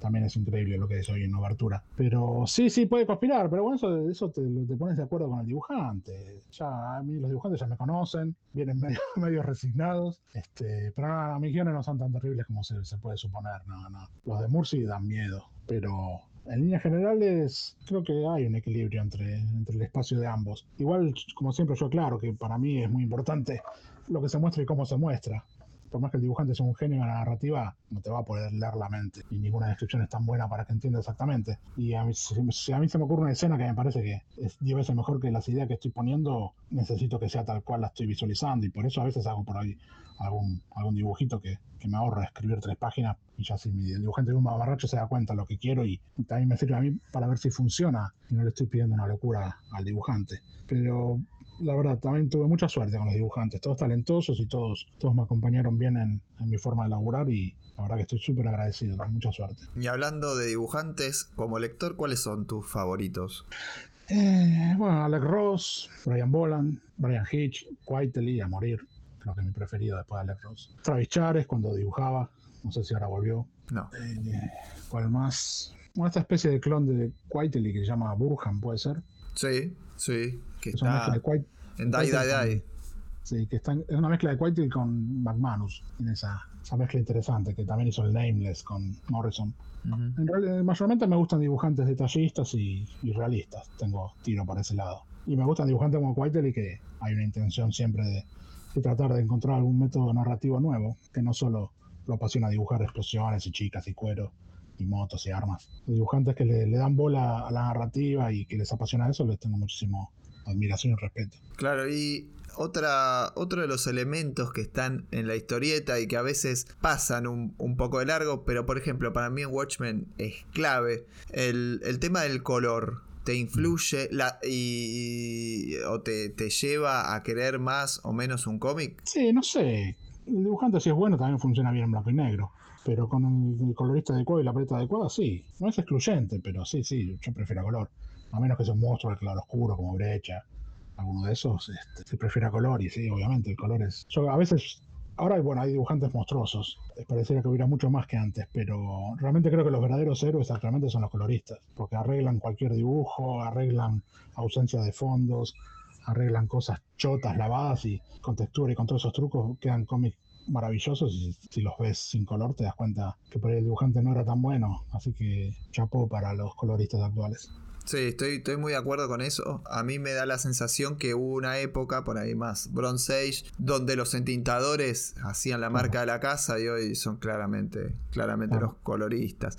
Y como guionista, la tipografía, ¿qué, ¿qué rol te juega? Porque es algo que te. A mí, por lo menos, me puede arruinar la experiencia de lectura. Hay muchos cómics, y sobre todo nacionales de una editorial en particular, que no los puedo leer por su tipografía, ¿no? Una editorial muy clásica. Y no lo voy a poder leer nunca. Sí, bueno, yo también, porque suelo rotular mis propios cómics, ¿no? Como maquetador, también soy muy puntilloso con eso. Pero hace, casi siempre uso, usaba una y ahora uso otra que me parece un poco más natural, pero mm, no sé si eso me arruina la... Casi todas lucen bastante parecidas, a menos que encuentres alguna bestia peluda que, que use la Comic Sans, que hay, creo que lo de Nippur lo habían... Lo de Nippur lo habían traducido con Comic Sans, una, una bestialidad. Pero no sé, en ese sentido, la, por lo menos la tipografía del texto no puede que influya, porque por ahí alguna, alguna tipografía tiene como un tono más menos sobrio y más juguetón, eso te- por ahí te, te influye en la apreciación del texto, pero en líneas generales son todas bastante parecidas. Sí me influye el, el rotulado, el maquetado, la- las onomatopeyas o la ausencia de ellas, de todo eso, pero, pero bueno, después por línea interna me vas a decir que editorial. No, no, no. Es, es muy claro que es, es Columba. O sea, no, no puede. Ah, bueno, bueno, estás hablando de... claro, ah, por eso. No, eso es una editorial muy, muy, No, muy eso era- importante. Igual, no, pero esa, la época, la Novaro también tenía esa tipografía eh, casi de imprenta espantosa y no me acuerdo bien las de Columba, pero bueno, casi ni las podemos juzgar porque era otra época, ¿no? Otra, otra mentalidad de, de maquetación y todo eso. Y hablar del color. No, no, el color ni hablar. Porque sí, más para acá estuvo Vid, Sí. Que era un desastre, realmente era un desastre. Que Sí, lo, único también. bueno, ¿no? lo único bueno era el papel. Claro, bueno, a mí lo que me pasó con Vid fue que me, me empujó a aprender a comprar en inglés. Ah. A empecé a leer en inglés porque no, no podía. Me costaba yo- mucho, o sea. A mí un poco también, me cansé, me cansé de perderme cosas. Y, y me acuerdo que era cuando Alan Moore, cuando no, estaba con Supreme en Aguas on Comics, ¿viste? Sí, sí, sí. Iba por el número 4 y dije, basta, estoy harto de perderme. Agarré mi diccionario de la secundaria y a, y a cojones, así, a por las malas. Tardaba cuatro horas por números, pero de a poquito fui aprendiendo. Eso tampoco fui a estudiar, así que también tengo grandes, grandes falencias en ese sentido, pero, pero bueno, por lo menos dejé de perderme todo lo que me estaba perdiendo por no saber inglés. Las cosas que no se editaban, llegaban tarde o mal traducidas. Así que gracias a Moore también aprendí inglés. Hay mucho debate alrededor de, la, de las traducciones, si leer en idioma original, si no. En japonés es imposible leer en el Sí, idioma claro, original. Claro. Pero siempre preferís el inglés si podés o tenés excepciones. Por ahí algo que sepas que es difícil y que no, no te alcanza el inglés como para, como para leer- leerlo. Sí, a veces por, por pereza, por ejemplo en, en Providence de Alan Moore que trae unos extras que están escritos con una tipografía que parece a mano alzada. Eso sí, me busqué la versión en español porque no, no, no me dan los ojos ni la paciencia. No solo entender lo que escribe, sino entender la tipografía, así que emula que está, fue escrito a mano en cursiva. Eso dije, esto no lo leo en inglés ni en pedo. Pero después no, eh, mayormente prefiero si admiro mucho al autor y quiero saber qué palabra exactamente eligió. Pero de los que no soy fanático, eso lo puedo leer en castellano tranquilamente. Pero como me resulta más fácil encontrar los, los CBRs en inglés, que ya vienen de calidad perfecta, siempre termino leyendo todo en inglés. Bueno, ahí va otra pregunta. Ya me, diste la, la punta del iceberg.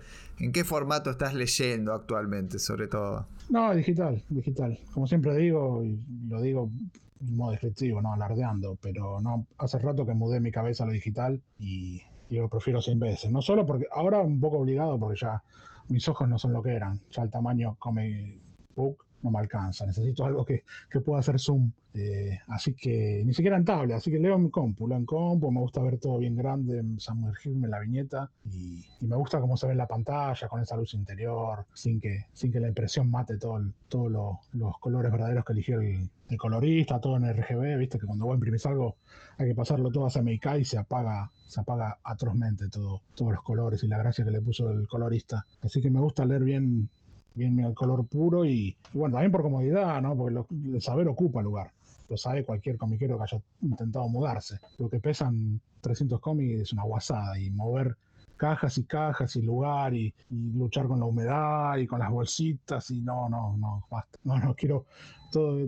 Vendí la mayoría de mi colección, me quedé con lo mínimo de nostalgia y tengo todo en digital, feliz. Me entra todo en un disco externo, nunca más. Bueno, aprovecho a que sos como yo lector de digital y casi que talibán del mismo para hacerte una crítica al aire, ¿no? A ver, ¿Por acabo qué? reportaje acá. No, puede, porque como vos me decís, me bajo el CBR Sí. y, tus histori- y, tus historietas publicadas digitalmente están en lectores o, eh, en línea, en, que los tengo que leer en el navegador. Sí. Y te voy a confesar acá que a veces me rompe bastante los huevos, porque yo leo todo en, en digital y, y, eh, tengo mi, mi aplicación con la que ya sumeo este, casi Ah. orgánicamente, ¿viste? Como que ya tenés tu, tu gimnasia manual. sí, yo, sí, yo también. Sí, a mí también me rompe las bolas. Yo preferiría que esté, que esté también la opción de bajarte CBRs y PDFs. Pero bueno, en Stonebot Comics eso no, no lo habían implementado. Y ahora que solo está en el número uno, porque van a empezar a salir en otras dos páginas web que, que le vendimos los derechos ahí por unos años. Una que es Tu Comics y otra que es House of Comics. Eh, ahí no sé eh, que si un formato cómodo para leer en, en algún dispositivo. O si está la opción también de CBR o PDF. Yo preferiría que sí, porque yo prefiero me da como una comodidad, me da como que puedo manipular el, el producto mejor, como decís vos, hacer zoom. Ya tengo todos los atajos incorporados de, para leer cómodamente los CBRs. Pero bueno, no siempre se puede, depende de la plataforma a la que se lo venda, ¿viste? Claro. si no, tomar- tomarte el trabajo de bajarte cada página y armarte vos el CBR, que es, es una boludez. Sí, con Pero hay, Monarch. hay que hacerlo. Con Monarch hice eso, por ejemplo. Monarch me lo leí, me armé mis propios, mis propios CBR y lo leí de esa forma porque realmente con los Word, eh, más, no sé, más amigable por ahí el lector que le tocaba. Pero bien, no, no quería desaprovechar esa oportunidad porque dije, me va a entender la crítica, ¿viste? Sí, no, porque sí, sí, hay, al- hay, al- hay mucho digital ahora. El año pasado acá, ¿viste? Explotó. Claro, claro. Y no todo el mundo como que tiene la experiencia de lector, no se pone en el lado del, del lector al momento del digital. No sé, se lo voy a sugerir, a los- nunca se lo sugería a los chicos, por lo menos de Viñeta 1, que, que ni bien termine un capítulo también haya un link para el CBR. Eso estaría ocupado. Voy a ver si, si fructifica, te agradezco la idea. Bueno, no, no, gracias a vos por, por ponerlo en marcha porque sería, sería realmente, realmente un golazo. Y, Sí, y ahora que me decías, leo el digital eh, y, la historieta nacional está, eh, por lo menos cosas clásicas, otras cosas, está un poco más inaccesible. La lectura digital como que no sentís que achica un poco el panorama o la posibilidad. Y más o menos, cuesta encontrar algunas obras. Y si hay, hay scans muy feos, sacados así del tomo, donde se ve la hendidura de- del lomo, ¿viste? Todo queda muy, muy berreta. Cuesta encontrar buenos scans o directamente de digital. Yo creo que Agrimbo había, empezado una buena iniciativa poniendo sus obras bien escaneadas. No sé en qué quedó eso, si la siguió poni- eh, poniendo. Este, pero en líneas generales cuesta y lo que se encuentra es malo, es mal scan. Pero bueno, calculo que eso que tarde o temprano se subsanará, no sé, algún alma caritativa que desarme un tomo y vaya escaneando página por página. Eso podría ser una solución. O los autores mismos que ofrezcan, que ofrezcan los originales digitales. Claro, bueno, para mí eso es- sería una, una gran evolución. Yo cuando este, salió esto de Substack en, en Estados Unidos, que ay, me pasa Substack, pero es un, es un mailing. Yo preferiría pagarle un- una especie de Patreon al, al autor y tener la posibilidad de bajar, bajar el CBR directamente, porque además en algún punto, viste, hay cierto miedo a la piratería. Evidentemente vos no lo tenés, Mm. pero, pero lo que es el ambiente nacional, en definitiva, los lectores pagamos casi por, por voluntad, digamos, porque Claro. queremos leerlo, entonces no te lo voy a chorear como si por ahí se, se lo saco a, a Marvel o a DC, que bueno, un ejemplar Claro. más, un ejemplar menos, vendido en Argentina, que ni me lo quieren mandar. Así Sí, por que- ahí hasta como hizo este gallego de la revista Universo, no sé si lo conoces. No, no lo tengo, contame. Te la recomiendo muchísimo. Se llama Universo, así con signo de admiración. Tiene un estilo medio caricaturesco, pero tiene muchísima imaginación. Son todas historias de ciencia ficción eh, más o menos cortas, pero todas hechas con una imaginación y una, una inteligencia maravillosa. Después te, te paso una imagen o te paso. Ya sé que me hablas. Me había olvidado el nombre de la obra, es Albert Monteis. Puede ser, sí, porque no me acuerdo el nombre del autor, pero sí, nada, tenés que conocer. Sí, sí, Es sí. maravilloso y el chabón tiene su portal, su página web y ahí se la podés pagar o te la puedes llevar gratis, pero bueno, tenés CBR, CBZ, PDF. Eso es, es lindo, está, está bien articulado, bien pensado. Sí, esa plataforma este, tiene también otras obras que están muy buenas. Es Panel Sí, sí. Syndicate, la plataforma. eh, tiene un muy buen laburo el digital. Creo que en materia de, de- de ediciones digitales fue de lo mejor que hubo. Sí, sí, sí, Este. Sí, sí, totalmente de acuerdo. La verdad es que en este momento me había olvidado acá de, de Panel Syndicate. Lo único que tiene Panel Syndicate por ahí es que modifica el, el formato al apaisado digital. Viste que en algún momento en la interpretación de la hoja se, se empezó a decir, bueno, hago la página apaisada en digital. ¿No Muchas es así porque sesiones el salen tipo así. elige así? Me parece que es por ese lado. Eh, En Panel Syndicate van todas, van Ah, ¿sí? todas apaisadas, menos, este, me parece que una de las últimas que es Friday, que es de Brubaker y Marcos Martín, Ajá. este, pero, este, menos Friday, todas salieron apaisadas de Panel Syndicate. No, Muy- yo pensé que era, era solo por el, lo que había elegido el tipo este de universo. no, no, casi todas. Private Eye de Brian K. Vaughan y vos- Martín había sido apaisado. Barrier de K. Vaughan también y Marcos Martín Ah, esa la leí. Esa la leí, me- esa la leí y me encantó, me gustó muchísimo. Muy bueno ese. La narrativa me, me pareció maravillosa también. El juego con los idiomas, porque la plataforma tiene en, en Sí, algunas historietas, en Universo, por ejemplo, tiene la posibilidad de leerla en castellano o en inglés. Sí, sí, Y sí, Barrier- Maravilloso. Y Barrier juega con las dos cosas. Sí, sí, sí. Es alucinante. Gran historieta. Muy bueno que hayas traído Panel Syndicate porque es algo que eh, eh, tuvo mucha repercusión 2017, 2018 por ahí. Y después este, no, no tuvo tanta producción la web. ¿Viste? Se quedó, este, fueron a otros proyectos digitales y, y no, vol- no, no volvieron a salir. Este, así que bien, bien traerlo de nuevo y ahí toda la experiencia de, de acercar, de disfrutar, está, está completa y además era, era a la gorra. Sí, por eso te digo, sí, claro, el que pagaba, pagaba. Sí, no sí. gratis. Muy, Es muy una- bien pensado. Un buen, un buen ejemplo a seguir, sí. Voy a pedirte ahora, este, para ir cerrando, algunas recomendaciones, ¿no? Sobre, sobre obras, más allá, y no vale decir Moore todo el tiempo. Bueno, ya voy a tratar de esforzarme. No te, Este, no te prometo nada. ya me dijiste dibujantes favoritos, guionistas favoritos, sea, colegas favoritos. Y los de siempre. mis, mis, mis influencias, creo que lo primero que se nota en mi trabajo, ¿no? Me Sí. gusta mucho Moore, Morrison, Garenis, Warren Ellis, Mark Millar, eh, Straczynski me gusta muchísimo. Eh, ¿Qué más? Eh, para que un repaso. El John Byrne de, de Next Man, el, el Busiek de Astro City. eh, me gusta mucho este el chabón que laburó mucho con Alex Ross en Marvel, Kruger, puede ser algo así se llama. Sí, no, lo que hace Marvels. Marvels es alucinante. El guion de Marvels no se puede creer.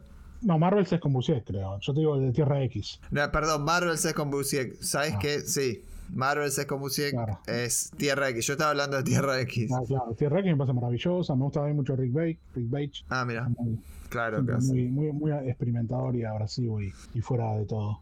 Se te notan, digamos, la- las influencias. Sí, Sí, sí. totalmente. No, no Sí, las podés ocultar. No, no, no, súper orgulloso, como decía Borges, no estoy orgulloso. Uno puede alardear de lo, de lo que consume, no de lo que crea. Y hablamos mucho de las obras que nos cambian la vida, ¿no? Pero hay algunas que no son tan profundas por ahí, pero que te fascinan igual, ¿viste? Y vos decís, bueno, son. La pasé bomba. Y no es una obra que diga, oh, qué elevado, ay. ¿Tenés alguna.? fa- No, no, ni siquiera placeres culposos. O sea, que es, es buena porque me divierte. Yo- no, el concepto, viste, por ahí. a- agarro a, a mi amigo Gonzalo Ruiz, que siempre reniega el concepto. No, no. Me gusta, me divierte y es buena por eso. ¿Cuáles podría decir? Que por ahí no es placer culposo, sino decir, me. Me gusta, viejo, me divierte, no me va a cambiar la vida, no tiene una gran factura, ay, no tiene un guion recontra elaborado, etcétera, pero me encanta y me la paso bomba.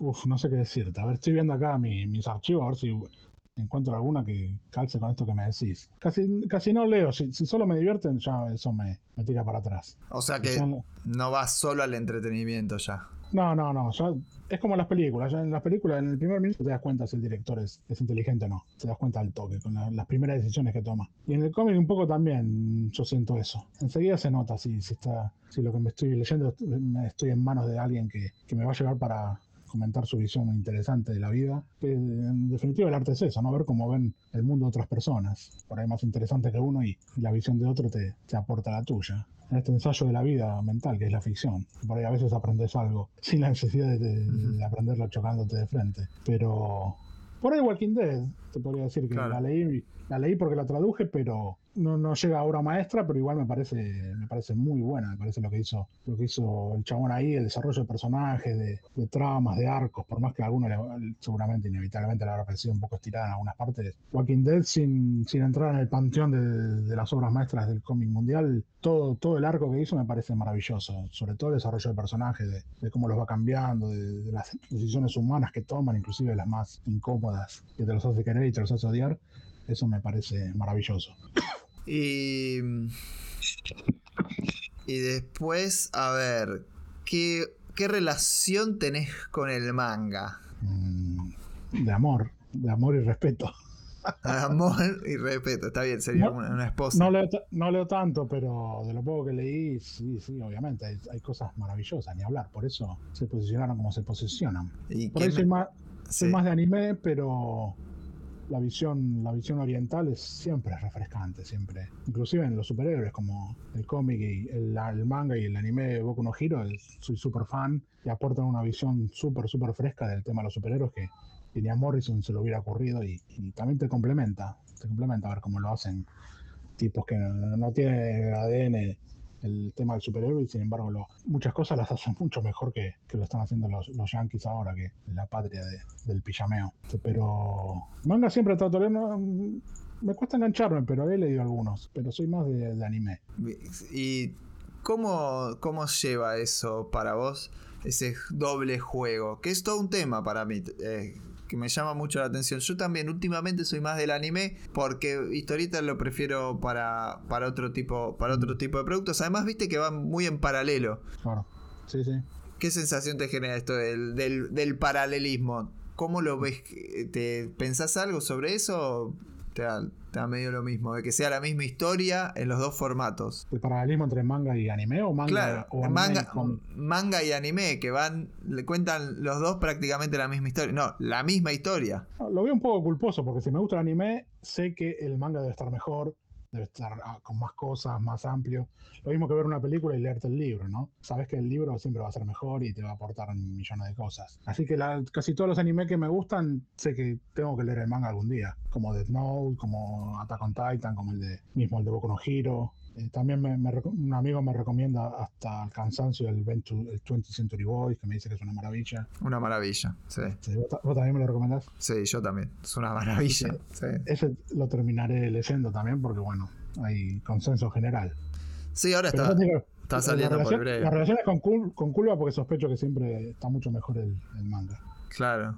Y después, eh, una, una cosa interesante que, que dijiste y me, y me llama a preguntarte, porque vos también trabajaste sobre algo parecido a superhéroes, y, y hablar de la patria que, que los alberga, Mm. ¿cómo, cómo ves el, el superhéroe afuera de Estados Unidos? ¿Siem- ¿Pensás que siempre tiene que dialogar con, con el superhéroe yankee o, o es posible no este, abordarlo de- desde por lo menos un diálogo con el superhéroe yankee? Yo te adelanto mi, mi idea, a mí me cuesta mucho. Son muy pocos los ejemplos donde encuentro que se pueda extrapolar de Estados Unidos al superhéroe, como otros géneros son imposibles extrapolar fuera de, de sus propios países, ¿no? Sí, sí. No, no, no, qué sé yo, en líneas generales yo creo que es deseable que cada escritores de otros países eh, hagan su, su propia visión. Yo so- no soy el caso porque cuando escribo superhéroes me gusta ubicarlo o en algún lugar genérico o en Estados Unidos porque me parece que, que va más con el ADN de, los personajes. Pero ya te digo, el ejemplo de este de Boku no Hero me parece el más, el más cantante y sonante. Ahí lo hacen con otra sensibilidad, casi en algunas cosas parodiando un poco el superhéroe yankee, pero lo hacen con su sensibilidad y en algunas cosas funciona muchísimo mejor. El personaje Superman de esa serie que se llama All Might está desarrollado de una manera que creo que, no sé, en- esos 300 capítulos de manga está 10 veces mejor desarrollado que en 80 años de historia el mismo Superman, personaje el cual amo, pero esta otra visión, esta otra sensibilidad, me parece que le viene, le viene muy bien al tema de- del, del spandex. ¿Y qué, en qué estás laburando? Ya vamos a, cosas de, de autoría, de futuro. ¿Qué estás, ¿En qué estás laburando? Vamos a hablar de futuro. Empezamos del pasado, hablamos del presente. Estoy escribiendo dos cosas, sigo escribiendo los Word, soy, voy casi por la mitad del número 6, y el, el dibujante Darío Bustamante está arrancando las primeras páginas, y la portadista está laburando la portada ya, Y a la vez estoy, sigo escribiendo el volumen 2 de Mundus, que lo quiero terminar de una vez. Voy más o menos por la página 100 y creo que quedará de, de 150, 200 páginas. Y, y quiero darle un cierre a eso para que lo termine, lo edite de una vez eh, César en Radomantes. Y tengo que ponerme a buscar dibujante porque, bueno, el dibujante se bajó. Y bueno, ahora tengo que buscar uno que, que no despegue mucho de ese estilo tan particular que tenía y que no odie dibujar naturaleza y hojitas y, y selvas. Claro. Estoy, estoy con esas dos cosas, no quiero morder más de lo que puedo porque por más que hacer dos cosas o un par de cosas al mismo tiempo se re- retroalimentan entre todas, también te, te, te puede saturar. Sí, mayormente un día escribo algunas páginas de los Word y al otro día escribo algo de Mundus como para ir ser más itinerante. Y quiero terminar de eso para escribir otras obras porque ya estoy medio podrido de esta. Ya no quiero llegar al punto de saturarme y, y desear llegar a la meta, ¿viste? Quiero, quiero disfrutar el proceso para que después lo disfrute también el lector, pero ya tengo ganas de empezar, de seguir con las otras cosas que tengo en carpeta. Y de futuro, ¿cómo ves el futuro del, del cómic? eh, si querés, argentino, pero por ahí también este yankee, ¿no? Donde, donde ya hablamos bastante del tema de Mm. Que cómo es el, el futuro del, del cómic del cómic yankee, del cómic nacional, que cómo te lo imaginas, qué te gustaría leer, encontrar también, ¿no? Porque porque uno siempre espera que salga algún tipo de obra. ¿En Moore, no- Moore dijo que se retiró. No, en contenido. Moore como di- dijo que se retiró, así que tampoco acá no. Claro. Se retiró a lo grande con, con Cinema Purgatorio, un cómic bastante ignorado y, y brillante. Pero no, la, no puedo hacer esa, esa, esa predicción. La verdad que ni idea, no hay idea. Todo, todo, lo que, todo lo que es arte y creatividad es, es muy caótico e impredecible. Este, Yo espero que, que vuelva un poco la gloria que tuvo en décadas pasadas. Pareciera que ahora todos los, los buenos guionistas se fueron a, a escribir series de televisión, abandonaron el, el cómic y, y el cine. Así que, pero bueno, todo es un ciclo, ya, ya volverán, espero. No, no me gusta vivir del pasado ni decir, bueno, los 80 eran mejor con, con toda la invasión británica, pero, pero lo era. Era un, nivel, era un nivel estratosférico en casi todo lo que se hacía. Pero bueno, la gente cambia, el lector cambia, ya los lectores actuales y los escritores actuales mamaron otras cosas y eso se le nota en lo que escriben. Así que yo creo que es completamente impredecible, no puedo tener la arrogancia de creer que, que puedo decirte algo coherente a nivel de eso. No, no, Solamente- no, no. Espero lo, espero lo mejor. Pareciera que, bueno, gente creativa siempre, siempre va a haber, por más que, que los estímulos sean de menor cantidad y de menor calidad para los nuevos artistas, pero bueno, quién sabe en qué terminará todo. Sí, no, no, está bien. Este, no, no pretendía que, que me cantes la posta, sino lo que vos pensás que puede ser. Claro, siempre uno cuando hace alguna elucubración a futuro, siempre Claro. lo que uno opina, no, no lo que, lo que necesariamente va- vaya, vaya a pasar. Este, muy, muy interesante siempre esto. A mí me parece trabajar lo de la invasión inglesa. Hace poco estaba. ha- Había hay una columna también en el programa que se llama Antes de Image, que habla sobre el cómic independiente de los 80 en Estados Unidos. Sí, Como, como contrapeso, no, sino este, que convivió con la invasión inglesa. Que los 80 estadounidenses no solamente fueron los ingleses llegando, sino también todo ese caldo de cultivo que podía haber en cómico, en First, el Van Rockets, en. Loban Rockets, claro.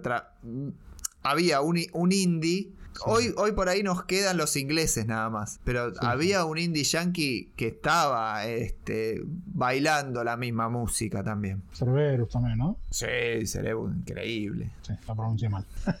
Nunca supe cómo se dice. No, este, yo la otra vez para el programa lo leí, lo tuve que decir mil veces y leerlo, porque es, es medio españolizada la palabra, entonces uno piensa, no, no, ¿cómo va a ser así? Cerebus, o sea, tan Me lo fácil. confundo con el perro infernal. Claro. Este, bien, no. No quedan más preguntas sobre el Mauro Lector. Me dijiste en qué estás a futuro. O sea, me queda agradecerte por, por la entrevista. Este, fue, fue muy disfrutable, creo quedó todo más que claro. Este, alegro muchísimo. muy- Un placer, la verdad. La- lo mismo, lo mismo digo, muchas gracias por, por acompañarnos y, y contarnos este, las experiencias como lector, como traductor, como guionista, muy bueno. Gracias. Ah, gracias a ustedes. Ustedes especialmente siempre me hacen sentir muy bien, muy, muy valorado y muy, muy, muy querido. Bueno, te lo, la verdad es que te lo mereces, o sea, es, es, es sincero, no hay una, una imposición.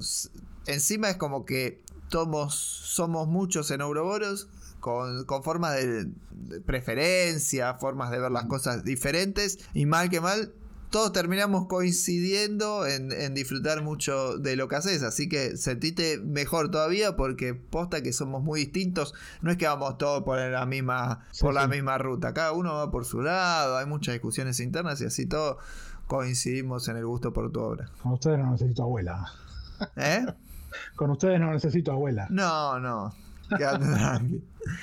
Sí, los aprecio mucho y valoro mucho lo que hacen y sobre todo los premios estos que también estuvieron atrás junto con la Papa, con Comiqueando y con otra gente de Nueve Paneles, ¿no? Con nueve paneles, sí, sí, Gonzalo, Gonzalo Ruiz estuvo, estuvo también en la organización de los premios, o sea, hicimos los tres juntos, pero la realidad es que nosotros solamente con, con ellos dimos el puntapié inicial, nuestra idea real es que todos los que hagan podcast tengan un sitio, escriban sobre cómics, formen parte de la organización porque, porque la intención es unir y empezar a valorarnos en el, nuestro laburo. Así que No, era, muy necesario. Más allá de que yo haya ganado no, era, era muy necesario otra clase de premio. Así que súper felicitaciones a todos. muchas gracias Mauro por la entrevista, terminamos con flores para todos lados. Bueno, Es, es así. Un abrazo a todos los oyentes. Nos vemos la semana que viene. Chao, gente.